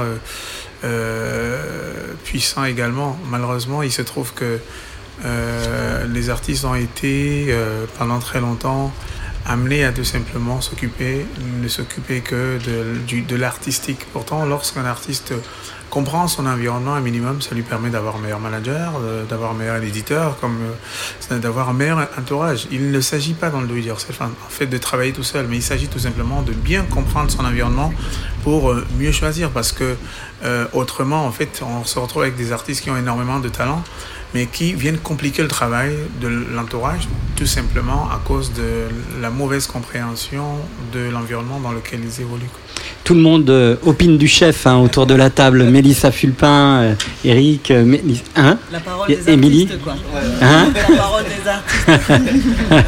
Mais c'est vrai que c'est important parce que souvent aussi, et il le dit bien en creux finalement, Blick Bassi, les, les artistes peuvent être leur euh, meilleur ennemi. Hein Eric Oui, mais en même temps, euh, moi, c'est euh, c'est ce que je disais un petit peu tout à l'heure. C'est vrai que nos métiers ont beaucoup évolué et justement, les artistes sont, euh, ont pris en main un peu leur carrière. Et comme tu le disais très bien, euh, justement, ça leur permet de choisir mieux, de mieux appréhender euh, l'environnement. Euh, ils, ils travaillent pas tout seuls. Faut, faut, c'est ça, ça n'est. Enfin, je ne connais pas d'artistes qui travaillent tout seuls, mais des artistes qui savent de quoi ils parlent aujourd'hui. C'est là où, où c'est très différent. Ils savent de quoi ils parlent aujourd'hui et ils savent avec qui ils veulent travailler et pourquoi ils veulent travailler. En fait, ils sont plus, euh, ils sont plus des objets euh, que des maisons de disques ou des éditeurs pu- peuvent utiliser à bon escient, mais au contraire, ils sont leurs propres, ils sont acteurs de leur carrière et ils travaillent en coopération avec des acteurs professionnels, des éditeurs, des managers, des attachés de presse, des, des, des, des, formateurs. Euh, et c'est ça qui est intéressant, c'est-à-dire que c'est d'ailleurs la relation est, à mon sens, euh, et là je, parle pour moi, euh, je la trouve beaucoup plus enrichissante, même pour nous professionnels. Je trouve qu'on on, on s'épanouit mieux et on travaille mieux comme ça, Euh, beaucoup plus avec l'artiste, comme le disait Émilie tout à l'heure. Il reste au cœur du projet et, et, et on se met tous autour pour euh, pour avancer ensemble. Jean-Philippe Thiellet, ce CNM qui nous accompagne au quotidien euh, dans cette émission exceptionnelle euh, qui a lieu euh, tous les jours dans les jardins, le jardin Bobinec au pied de la grande roue, euh, symboliquement. Hein, ça, veut dire qu'on fait une émission de radio avec cette roue qui tourne. On sait que la roue va tourner. Euh, vous êtes donc euh, ce nouveau et premier président du Centre national de la musique été installé au début de l'année 2020, avant la crise sanitaire, euh, a été installé euh, par la volonté, il faut quand même le rappeler, de Franck Riester, l'ancien ministre euh, de la Culture. Est-ce que vous pourriez expliquer aux gens qui sont là devant nous et ceux qui nous écoutent dans tout La Rochelle ce que c'est finalement que ce Centre national de la musique? Alors en quelques minutes, ça, ça va être compliqué parce que le législateur, la loi, euh, nous a donné de très nombreuses missions. Euh, je les résume en cinq mots et je promets que je vais être très bref. Euh, le premier mot, c'est la connaissance de la filière musicale, parce qu'on la connaît mal, et ce qu'on connaît mal, ben, on l'aide pas bien, et, et probablement les politiques publiques sont mal adaptées. Donc connaissance, observation, analyse, mise en valeur du patrimoine musical aussi. Deuxième mot, c'est la création. On doit soutenir la création musicale dans toutes les esthétiques, c'est-à-dire euh, les musiques d'aujourd'hui, mais aussi les musiques euh, d'hier et d'avant-hier, euh, de l'écriture jusqu'à la diffusion en salle ou en musique enregistrée. Troisième mot, territoire. C'est un établissement public national qui doit aussi veiller à une forme de diversité des esthétiques et diversité territoriale. C'est important qu'il y ait de la musique partout sur le territoire, outre-mer compris. C'est un établissement de la République. Et puis le quatrième mot, c'est innovation, parce que la musique et l'innovation ont des liens très forts dans la manière d'écrire et de composer la musique, mais aussi euh, dans la manière de la diffuser et de l'écouter. Euh, le live stream se développe, tout ça doit être observé, analysé et encouragé, bien sûr. Et enfin, le dernier mot, c'est l'international. Euh, il y a des opportunités formidables pour nos artistes. L'an dernier, il y a eu plus de 4000 concerts qui ont été produits et donnés par des artistes français. Donc, c'est des possibilités d'épanouissement à l'international et aussi d'activité économique. Avec ça, euh, on a, on a quelques lignes fortes. On est encore en construction, mais euh, d'ici la fin de l'année, on sera un établissement public, un peu le CNC de la musique, si vous voulez, même si cette comparaison euh, trouve vite ses, ses limites. Alors depuis euh, des années et des années, je dirais presque au, moins deux décennies, euh, j'ai entendu parler moi de ce CNM euh, qui devait voir le jour dans une filière qui n'est pas toujours, qui ne se caractérise pas toujours par son œcuménisme. En tout cas, depuis 97, déjà, ce, CNM qui serait, comme vous le dites justement, ce, CNC appliqué au monde de la musique, il est né. Et je dirais peut-être, pardon, hein, mais paradoxalement, il prend sa vraie valeur, son sens, avec la crise sanitaire euh, euh, qui nous a explosé en pleine figure. Oui, c'est tout à fait juste. C'est une histoire très française, ce CNM, parce que c'est pas euh, depuis deux décennies, ça fait plus de 40 ans qu'on l'attend. Et Marcel Landowski, qui avait, qui est un compositeur, qui avait joué un rôle au ministère de la Culture, était presque sûr de le créer en 1977. Donc ça fait vraiment très longtemps. Euh, donc ça a été créé l'an dernier par la loi, euh, dans un environnement plutôt positif, parce que le spectacle vivant se porte bien, le spectacle musical et de variété se porte bien, et puis la musique enregistrée a un peu relevé la tête après les années du, du piratage. Euh, le, le- le streaming redonne des perspectives. Donc création à la fin de l'année 2019, 1er janvier 2020 pour être précis, et puis euh, deux, trois mois plus tard, deux mois et demi plus tard, la crise du, du Covid arrive. Et je pense que tout ce qui a justifié la création de cette maison commune, c'est-à-dire la solidarité, c'est-à-dire l'idée de traiter en commun des questions qui sont communes à la fois à la musique enregistrée et au spectacle vivant, eh bien, sont aujourd'hui encore plus nécessaires que, que l'an dernier. On aurait pu continuer musique enregistrée d'un côté, le spectacle vivant de l'autre, et encore que la musique d'aujourd'hui. Mais euh, il y a des grandes questions qui sont vraiment communes, et maintenant, en, par cette intelligence avec le ministère de la Culture, dont nous sommes un opérateur, mais on va pouvoir y travailler. On a essayé déjà d'être actif dans la crise euh, c'était une épreuve du feu. On a essayé de la, de la, de la, de la relever, mais devant nous, on a quelques grandes questions qu'on va pouvoir traiter dans la concertation, parce que c'est un mot qui figure euh, dans les premières lignes de la loi, la concertation avec des professionnels. Depuis que je suis arrivé à La Rochelle, je croise des gens avec le sourire, mais aussi euh, on entend des paroles euh, libre, libéré et déconfiné, un peu d'angoisse, de colère, de questionnement, beaucoup de questions et finalement assez peu de réponses. Euh, qu'est-ce que vous pourriez donner comme message sur la radio des Franco en ce deuxième jour euh, de, des Francopholies de La Rochelle dans un format très particulier? Jean-Philippe Thielé, en quelques mots, qu'est-ce que vous bah, pourriez nous dire? un message de, de, de, solidarité, je, je l'ai dit, le courage, la solidarité, euh, c'est très, très important et c'est formidable ce que l'équipe des Franco a réussi à faire euh, euh, ces jours-ci. C'est normal qu'il y ait beaucoup de questions sans réponse. Il y a quand même une incertitude même sur l'avenir de, de, cette, de cette fichue épidémie et de ce virus. Donc on peut, il faut respecter les gestes barrières, mais aussi, j'espère, le déconfinement de la culture que la nouvelle ministre de la Culture, Roselyne Bachelot, a appelé de ses voeux ça veut dire, j'espère qu'on va pouvoir euh, aussi faire des concerts euh, comme prendre l'avion ou le train, euh, où il n'y a pas de raison que les salles de concert soient moins bien traitées. Et la culture est aussi nécessaire que de prendre un avion ou d'un train. Or, j'ai l'impression qu'on a pu donner ce sentiment dans les mois qui viennent de s'écouler que c'était moins nécessaire. Ben non, et je pense que Roselyne Bachelot a eu raison de placer le débat là-dessus. maintenant, je pense aussi qu'en France, on a euh, une, une, chance euh, qui est d'avoir un, service public qui fonctionne, euh, l'année blanche pour les intermittents, les, les, reports ou les annulations de charges, ce que nous, au Centre national de la musique, on a aussi essayé de faire. C'est quand même quelques dizaines de millions que nous mobilisons pour les acteurs de la musique. Il n'y a pas beaucoup de pays au monde qui font ça. Donc c'est un message de confiance, d'espoir, mais aussi évidemment de solidarité. Merci infiniment euh, Jean-Philippe Tillet. Je garde encore quelques instants euh, euh, les, les, les, personnalités qui sont autour de la table avec moi pour un, un mot de conclusion. Merci infiniment. Et pour, Merci beaucoup pour donner de l'émotion aussi à, à, ces mots qui sont porteurs quand même, un, un bachung sur euh, la, presque la scène des francopholies, mais là c'est la version je crois euh, en studio, euh, résident de la République. Merci infiniment Jean-Philippe Thielé. Merci à vous, à bientôt et à l'an prochain surtout.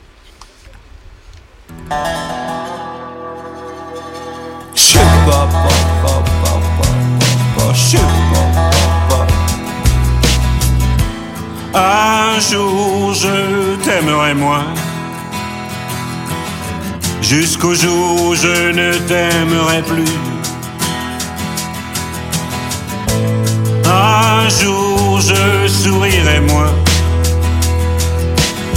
Jusqu'au jour où je ne sourirai plus. Un jour je parlerai moins jusqu'au jour où je ne parlerai plus. Un jour je courirai moins, jusqu'au jour où je ne courirai plus. Hier on se regardait à peine. C'est à peine si l'on se penchait. Aujourd'hui nos regards sont suspendus. Président, résident de la République. Le rose a des reflets bleus. Résident, résident de la République. Des atomes fais ce que tu veux.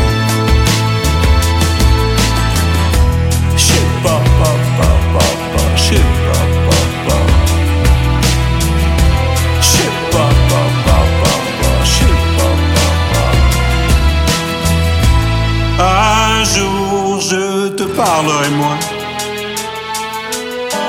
Peut-être le jour où tu ne me parleras plus. Un jour je voguerai moi.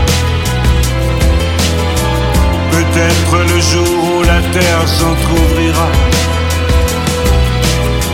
Hier on se regardait à peine.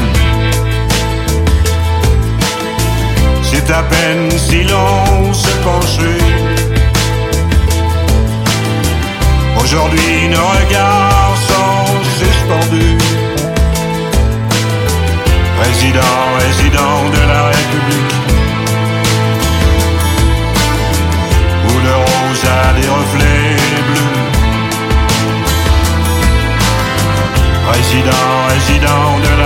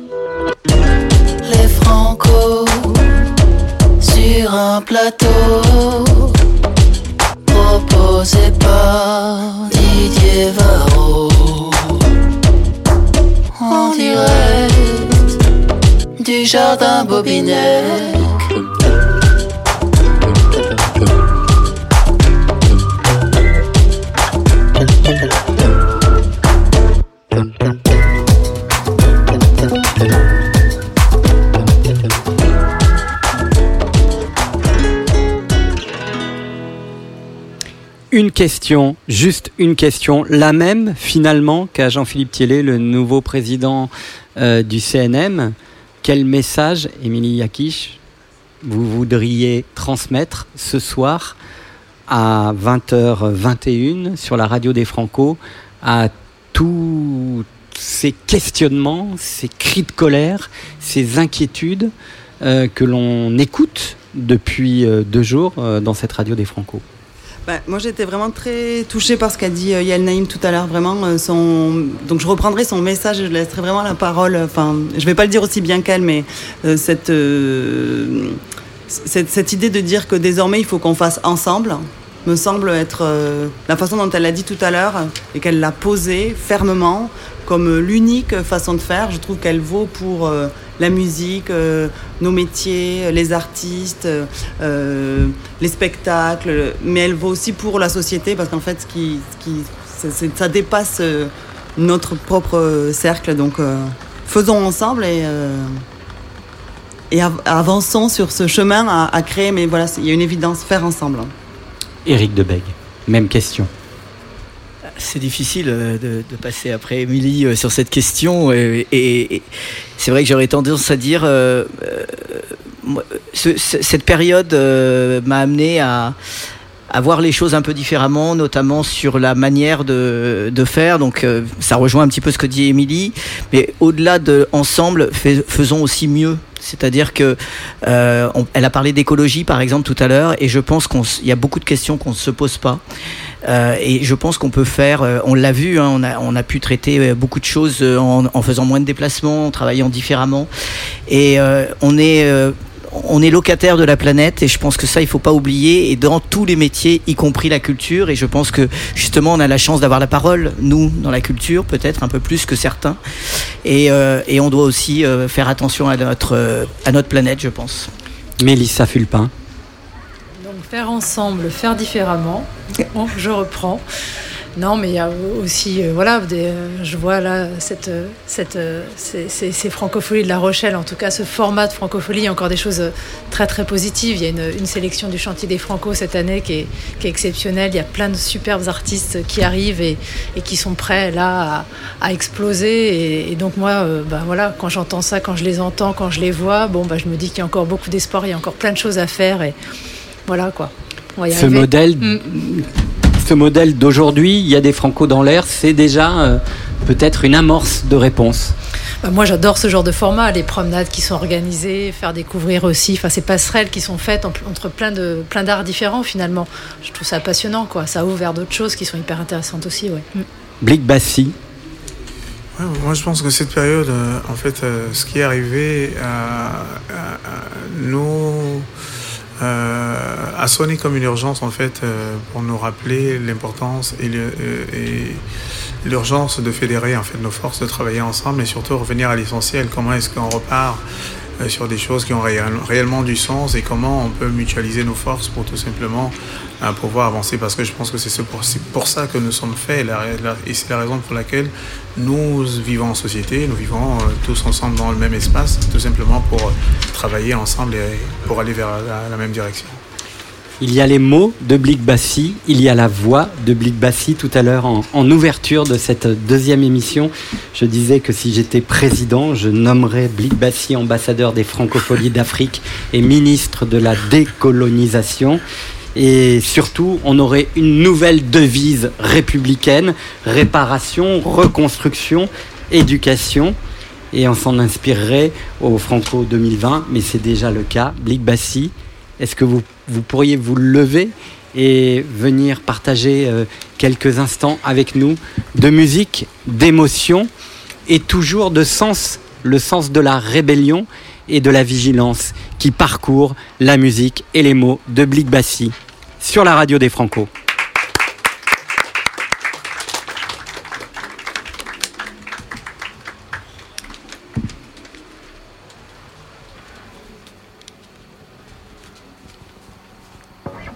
Petit réglage nécessaire parce que c'est en direct et que c'est du live.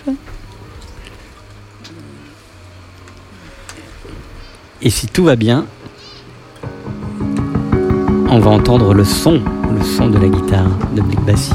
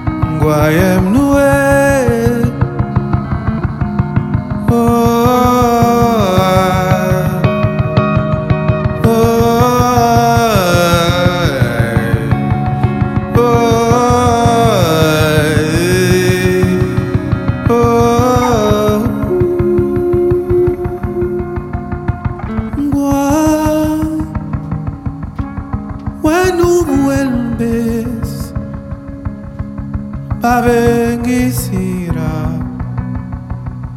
ngwemnwe mbayes yosoyon ilamayini lende. Wenu vipinchel por olnuel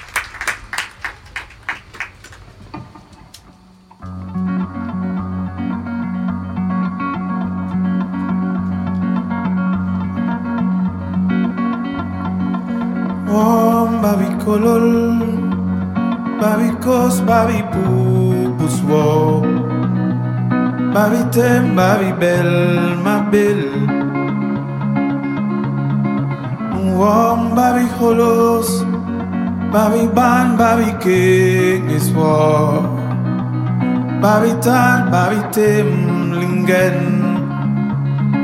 Nyu kinik je long imporol Nyu kinik joli omatai Nyu kinik flos long besoros.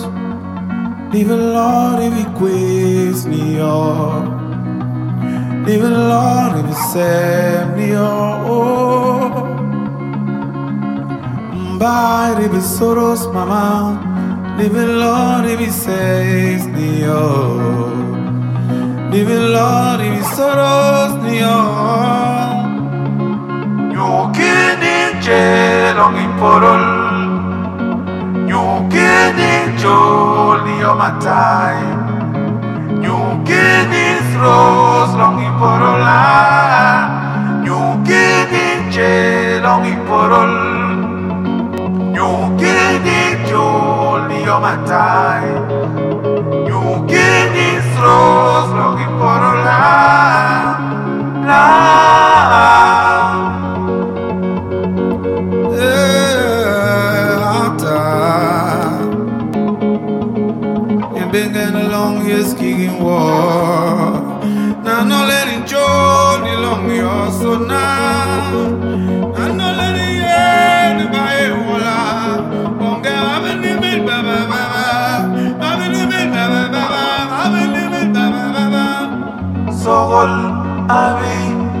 hallelujah, na no, pues oya, nila, dike, boyo, kiri, iyo, kere, jango, sevi, tondi, maham, mabe, yumus, urjango, dike, boyo, kiri, iyo, sol,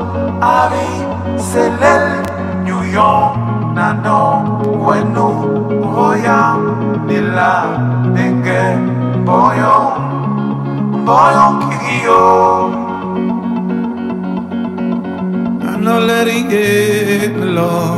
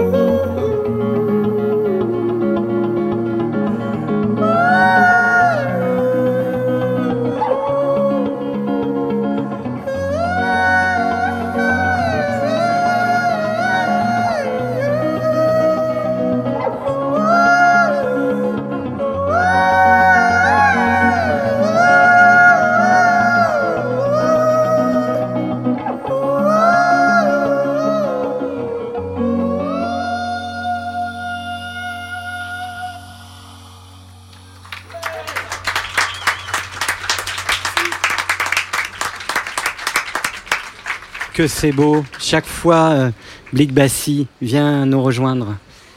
Chaque fois, je suis euh, absolument euh, émerveillé par la puissance et, et la beauté euh, de ces mots. Je disais en sous-texte tout à l'heure, finalement, Camerounais ascendant rebelle. Parce que la rébellion, ça ne peut passer que si on capte l'émotion, le sentiment.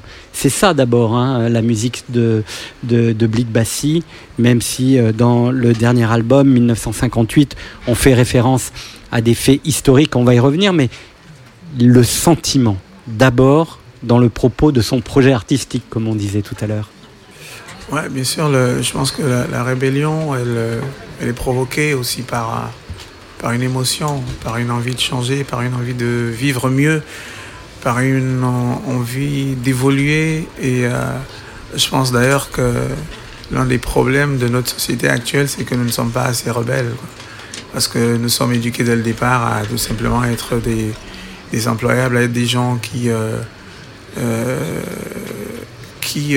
deviennent des consommateurs et, tout est fait pour ça. Les publicités qui nous, nous le rappellent autour de nous, notre environnement a complètement été modifié à travers les couleurs, à travers euh, euh, tout ce qu'on a mis dans cet espace pour nous amener à être de super euh, consommateurs et, donc à, ne pas nous rebeller. Pourtant, nous ne sommes pas faits pour partir d'un point A vers un point B, comme j'aime dire, c'est-à-dire de notre lieu de vie vers le lieu de travail et souvent nous passons 65-80 ans de notre vie à ne faire que ça. Pourtant, il y a tellement de choses à faire sur la Terre.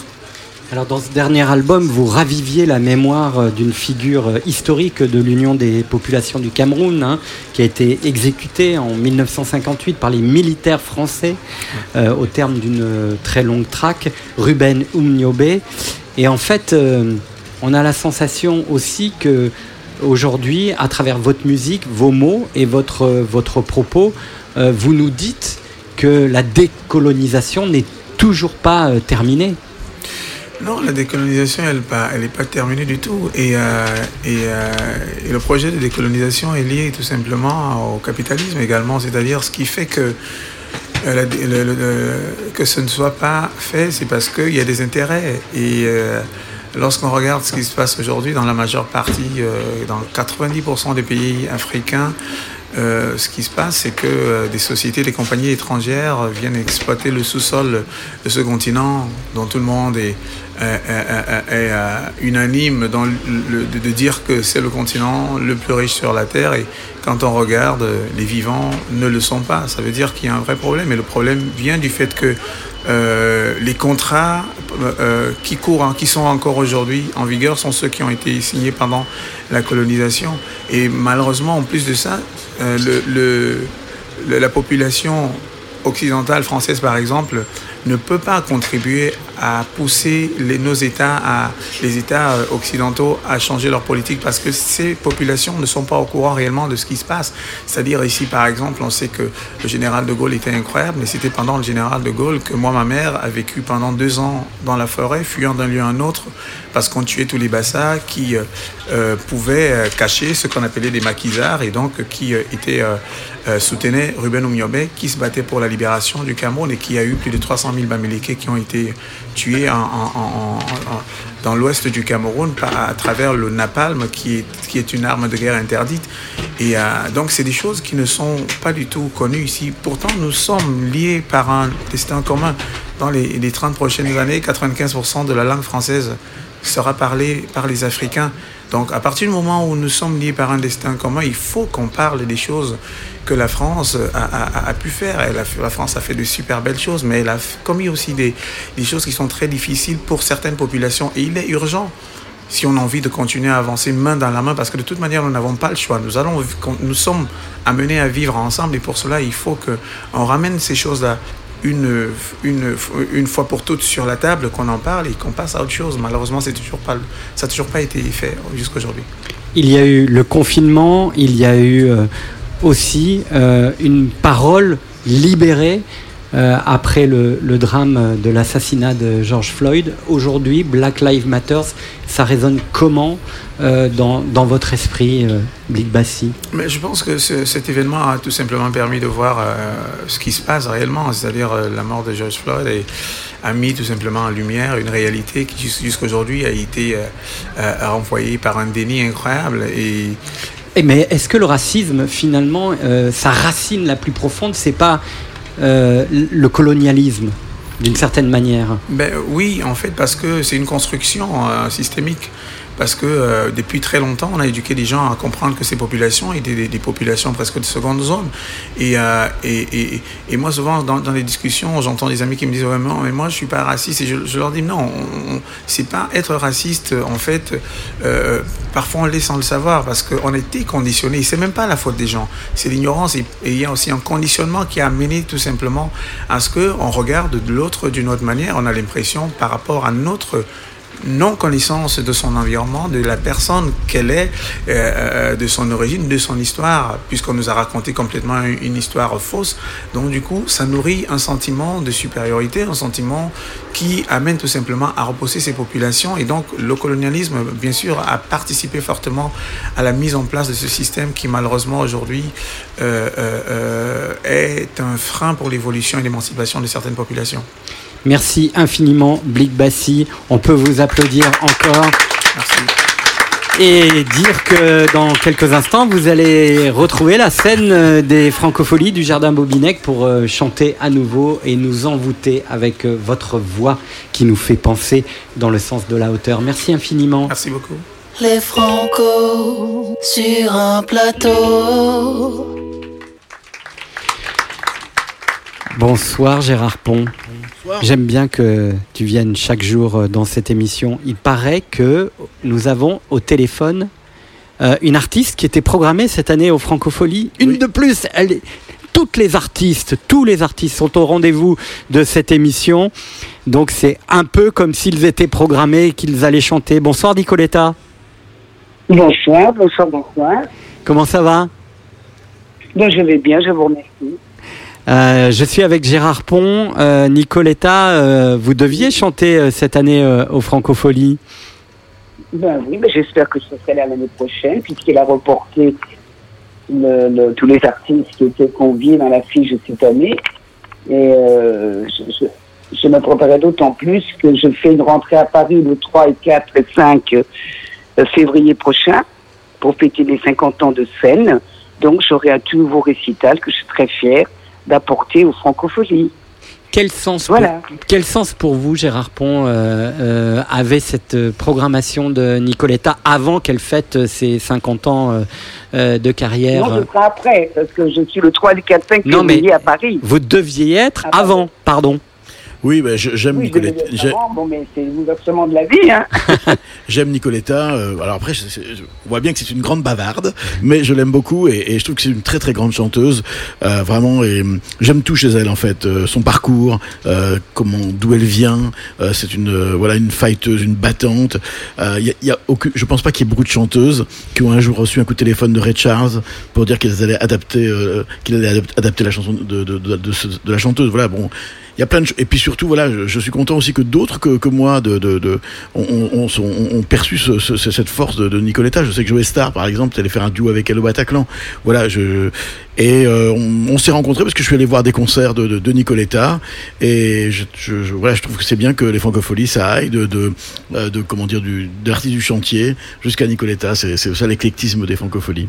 Cette voix de feu toujours rebelle qui est celle de Nicoletta. Comment elle a vécu euh, ces derniers mois, euh, Nicoletta? Très bien. J'ai la chance d'avoir un compagnon euh, qui est très attentif, qui s'occupe très très bien de moi sur le plan privé. Il a été merveilleux. Je suis très peu allée dehors parce que j'ai fait attention à ma santé. Et euh, il a fait les courses, il a fait la cuisine. Moi, j'ai dessiné, j'aurais essayé de peindre. C'était un peu compliqué quand on reste longtemps sans s'exprimer sur quelque chose qu'on aime faire, comme le dessin et, la peinture. Il a fallu que je m'y remette. C'était douloureux. Mais j'ai lu, j'ai lu ce qui me fait beaucoup de bien. J'aime beaucoup lire. Et j'ai écrit un livre, j'ai écrit un livre sur justement les 50 ans de mon parcours. je dirais pas de carrière, je dirais les 50 ans de scène, en racontant comment j'ai embrassé ce métier et comment je l'ai appris, comment je me suis euh, formée petit à petit grâce à mes rencontres, grâce aux scènes que j'ai fait à travers la France et d'autres pays. J'ai eu la chance de chanter presque dans toute l'Afrique grâce à cette euh, jolie Mamie Blue qui m'a fait faire beaucoup, beaucoup de pays et c'est une grande chanson fétiche pour moi qui m'emmenait partout. Je l'ai même chanté à Pékin, je l'ai chanté au Japon, je l'ai chanté euh, dans les pays du Nord, je l'ai chanté à Sud et surtout en Afrique. En Afrique, quand on fait les fades, c'est merveilleux. Parce qu'ils chantent avec vous, ils tapent dans leurs mains, ils sont, aïe, aïe, aïe, ils participent d'une façon extraordinaire. Et je peux retourner pour le moment parce que c'est plus compliqué. La vie là-bas est plus difficile, mais j'espère bien que je vais retourner. Merci infiniment, Nicoletta, pour vos mots. Et on Mais vous... j'attends avec, avec bonheur, mon cher Gérard, et confiance que tu me donnes ce, ce joli cadeau pour mes 50 ans de scène, les francophonies. Parce que pour un artiste, c'est quand même euh, une manière extraordinaire de chanter dans ton festival. Et je t'en C'est toi, remercie. qui- c'est toi qui nous fais un cadeau, Nicoletta. Et elle est là, ce Ah, soir, oui. au Francophonie, avec nous. On vous embrasse, Nicoletta. Merci, moi aussi. Au revoir.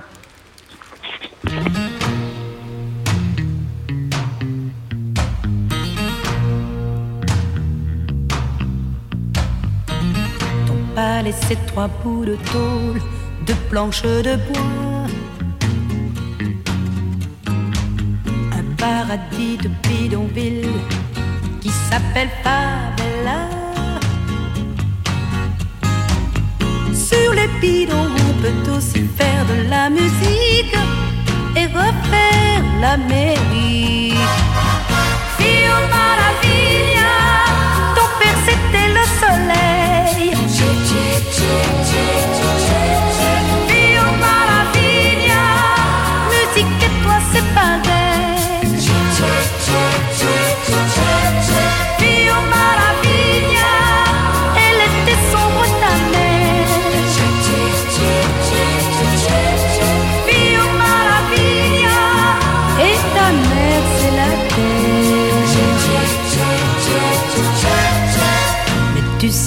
La terre c'est la conspiration. Pour faire à deux un pays qui soit l'enfant des chansons. De ses cheveux, on a fait trois cordes de guitare aux harmonies un peu bizarres.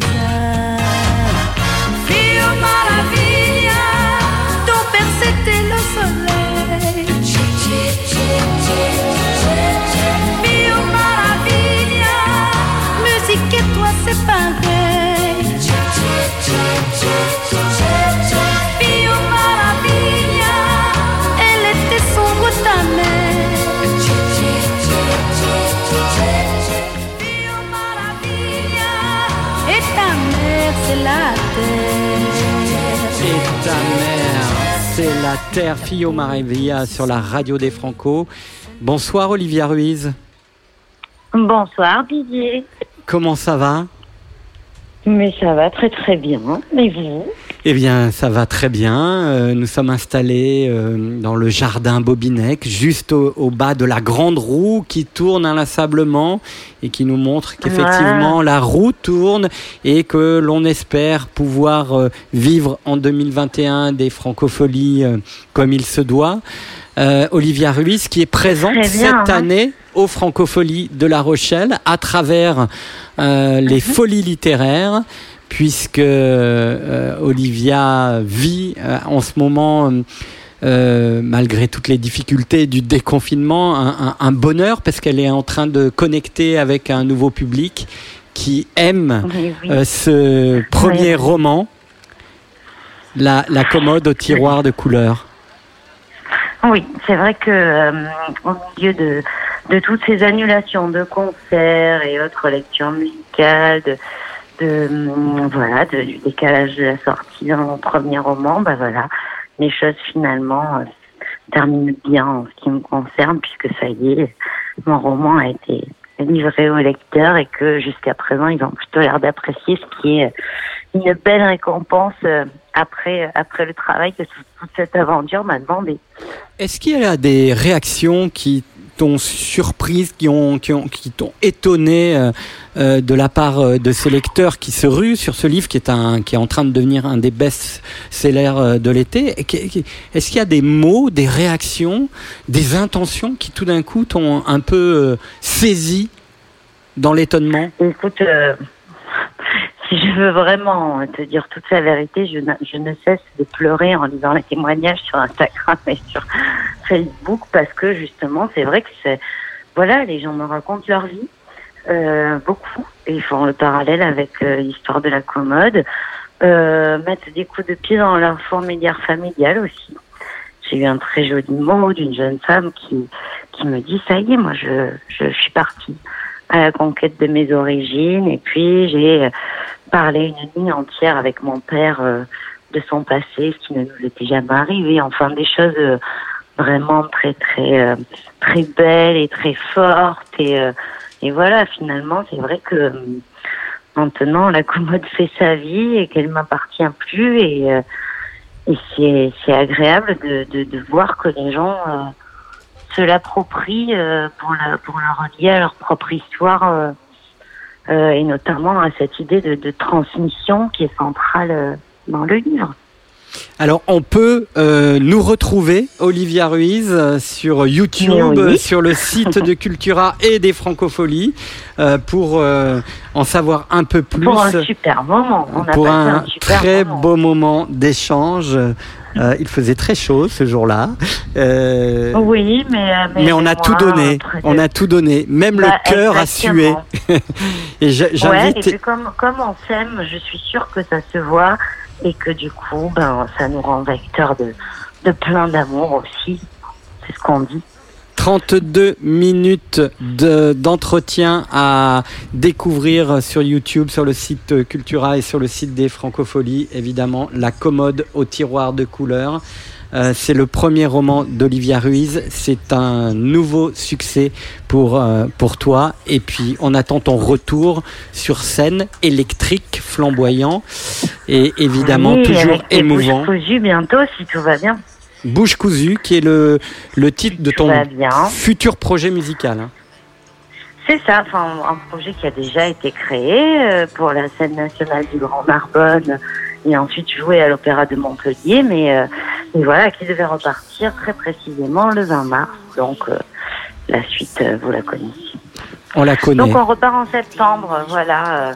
La fleur au fusil est heureux de reprendre avec, euh, avec les émancipés, où toi aussi tu seras présent, je crois. Absolument. Olivia Ruiz, merci d'avoir été présente dans ces francopholies.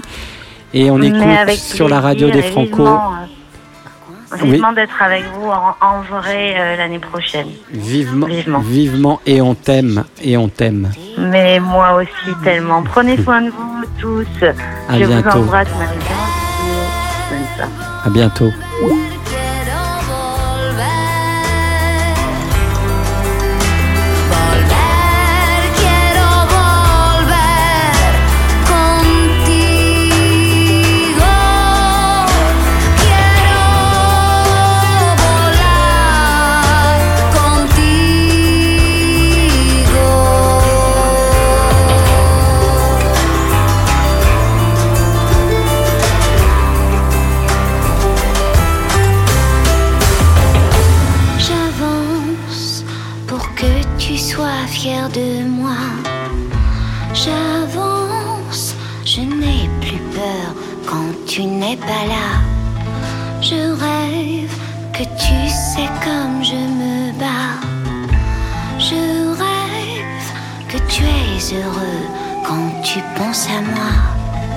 Je sens que tu me suis pas à pas. Je sens que tu m'entends, que tu me vois.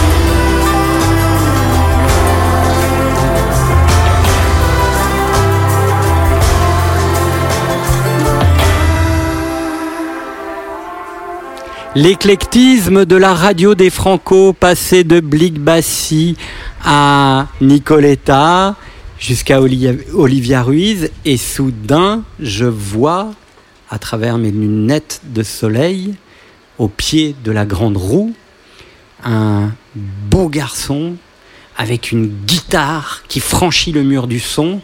Et il se pourrait que ce soit le guitariste de Massisteria, Yann Erto. Est-ce qu'il est là? Oui, bonjour. Bonjour, bonsoir Yann. Salut, ça va Didier Ça va bien Ouais, ça va, super, super, super. Alors les francopholies, euh, pour Massisteria, c'était l'an passé, c'est ça C'est ça, ouais, avec Ultra Vomit, on avait joué, il me semble. Ouais.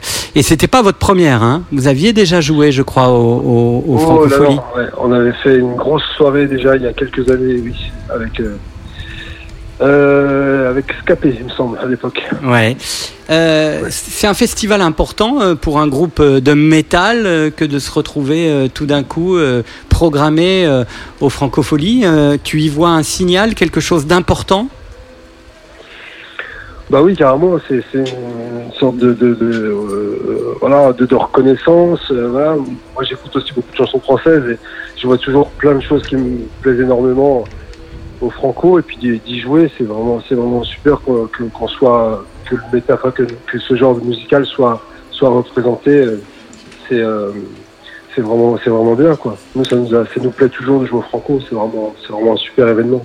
Alors, vous y étiez l'année dernière et cette année, euh, Massisteria euh, et Yann Erto sont aux Francopholies d'une certaine manière. Euh, dans un autre exercice, raconte-nous qu'est-ce qu'on peut écouter sur la radio des Franco? Dans la playlist que j'ai fait, Eh ouais, c'est ça. On, t'a demandé une playlist, hein, c'est ça C'est ça, c'est ça. Donc euh, ouais, j'ai, moi j'ai, vraiment un, un paysage musical assez varié. Donc euh, là, j'ai fait une playlist un peu euh, plus rockindé. J'ai pas, j'ai, pas mis gros métal qui tâche. J'ai, plus, j'ai plus mis, voilà, j'ai mis du Idols, il me semble. J'ai mis du Interpol, j'ai mis du, du Jack White et j'ai même mis, euh, j'ai même mis du Renault parce que je suis grand, grand fan de Renault. Et, euh, et voilà, j'ai fait un, petit melting pot de- de plein de choses qui, qui me touchent euh, dans un voilà dans, un rock un peu plus souple, on va dire. Et on va pouvoir écouter cette playlist ce soir sur la radio des Franco. C'est aussi pour ça que je voulais que euh, tu sois avec nous. Euh, merci beaucoup Yann. On te souhaite de belles vacances. Euh, Il y, a, il y, a, il y a- il y a un Bercy là pas loin euh, qui se profile. C'est quoi cette histoire Bah ouais, on nous a on nous a proposé un festival là, ce qui sera des premiers un, des premiers gros événements d'après confinement, euh, un des premiers gros événements culturels euh, métal. Donc euh, à Bercy le 11 et 12 décembre, il me semble, le, Storm the Arena. Et voilà, on y jouera avec Massisteria et ça, ça, ça, va être un- un bel événement, il me semble. Merci. Donc, euh, c'est très cool. Merci infiniment Yann d'avoir été présent et tu le seras ce soir euh, euh, à partir de 23h je crois avec euh, la playlist de Mass Hysteria sur la radio des Franco. Et bien on va écouter un petit peu de, on va écouter un petit peu de Renault. Su- Super, génial. C'est génial Didier, merci. Merci infiniment.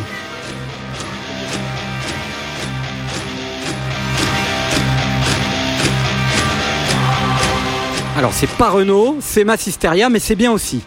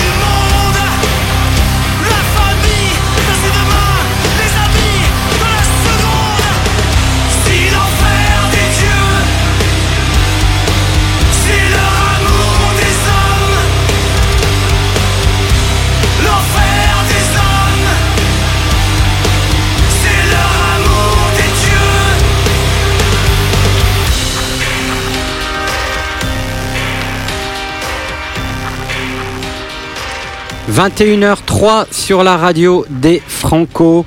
Merci infiniment d'avoir été à l'écoute de cette émission. C'est un plaisir de vous voir devant nous, mais aussi de vous imaginer nous écouter dans les rues de La Rochelle. J'ai de la chance, moi. J'ai quatre mecs avec moi, quatre mousquetaires pour réaliser cette émission. Maxime, Pierre, Geoffroy, Thierry, merci infiniment à eux. On se retrouve demain, 19h, 21h. Il y a des Franco dans l'air, des Franco sur un plateau avec Varro et encore du haut. Ciao.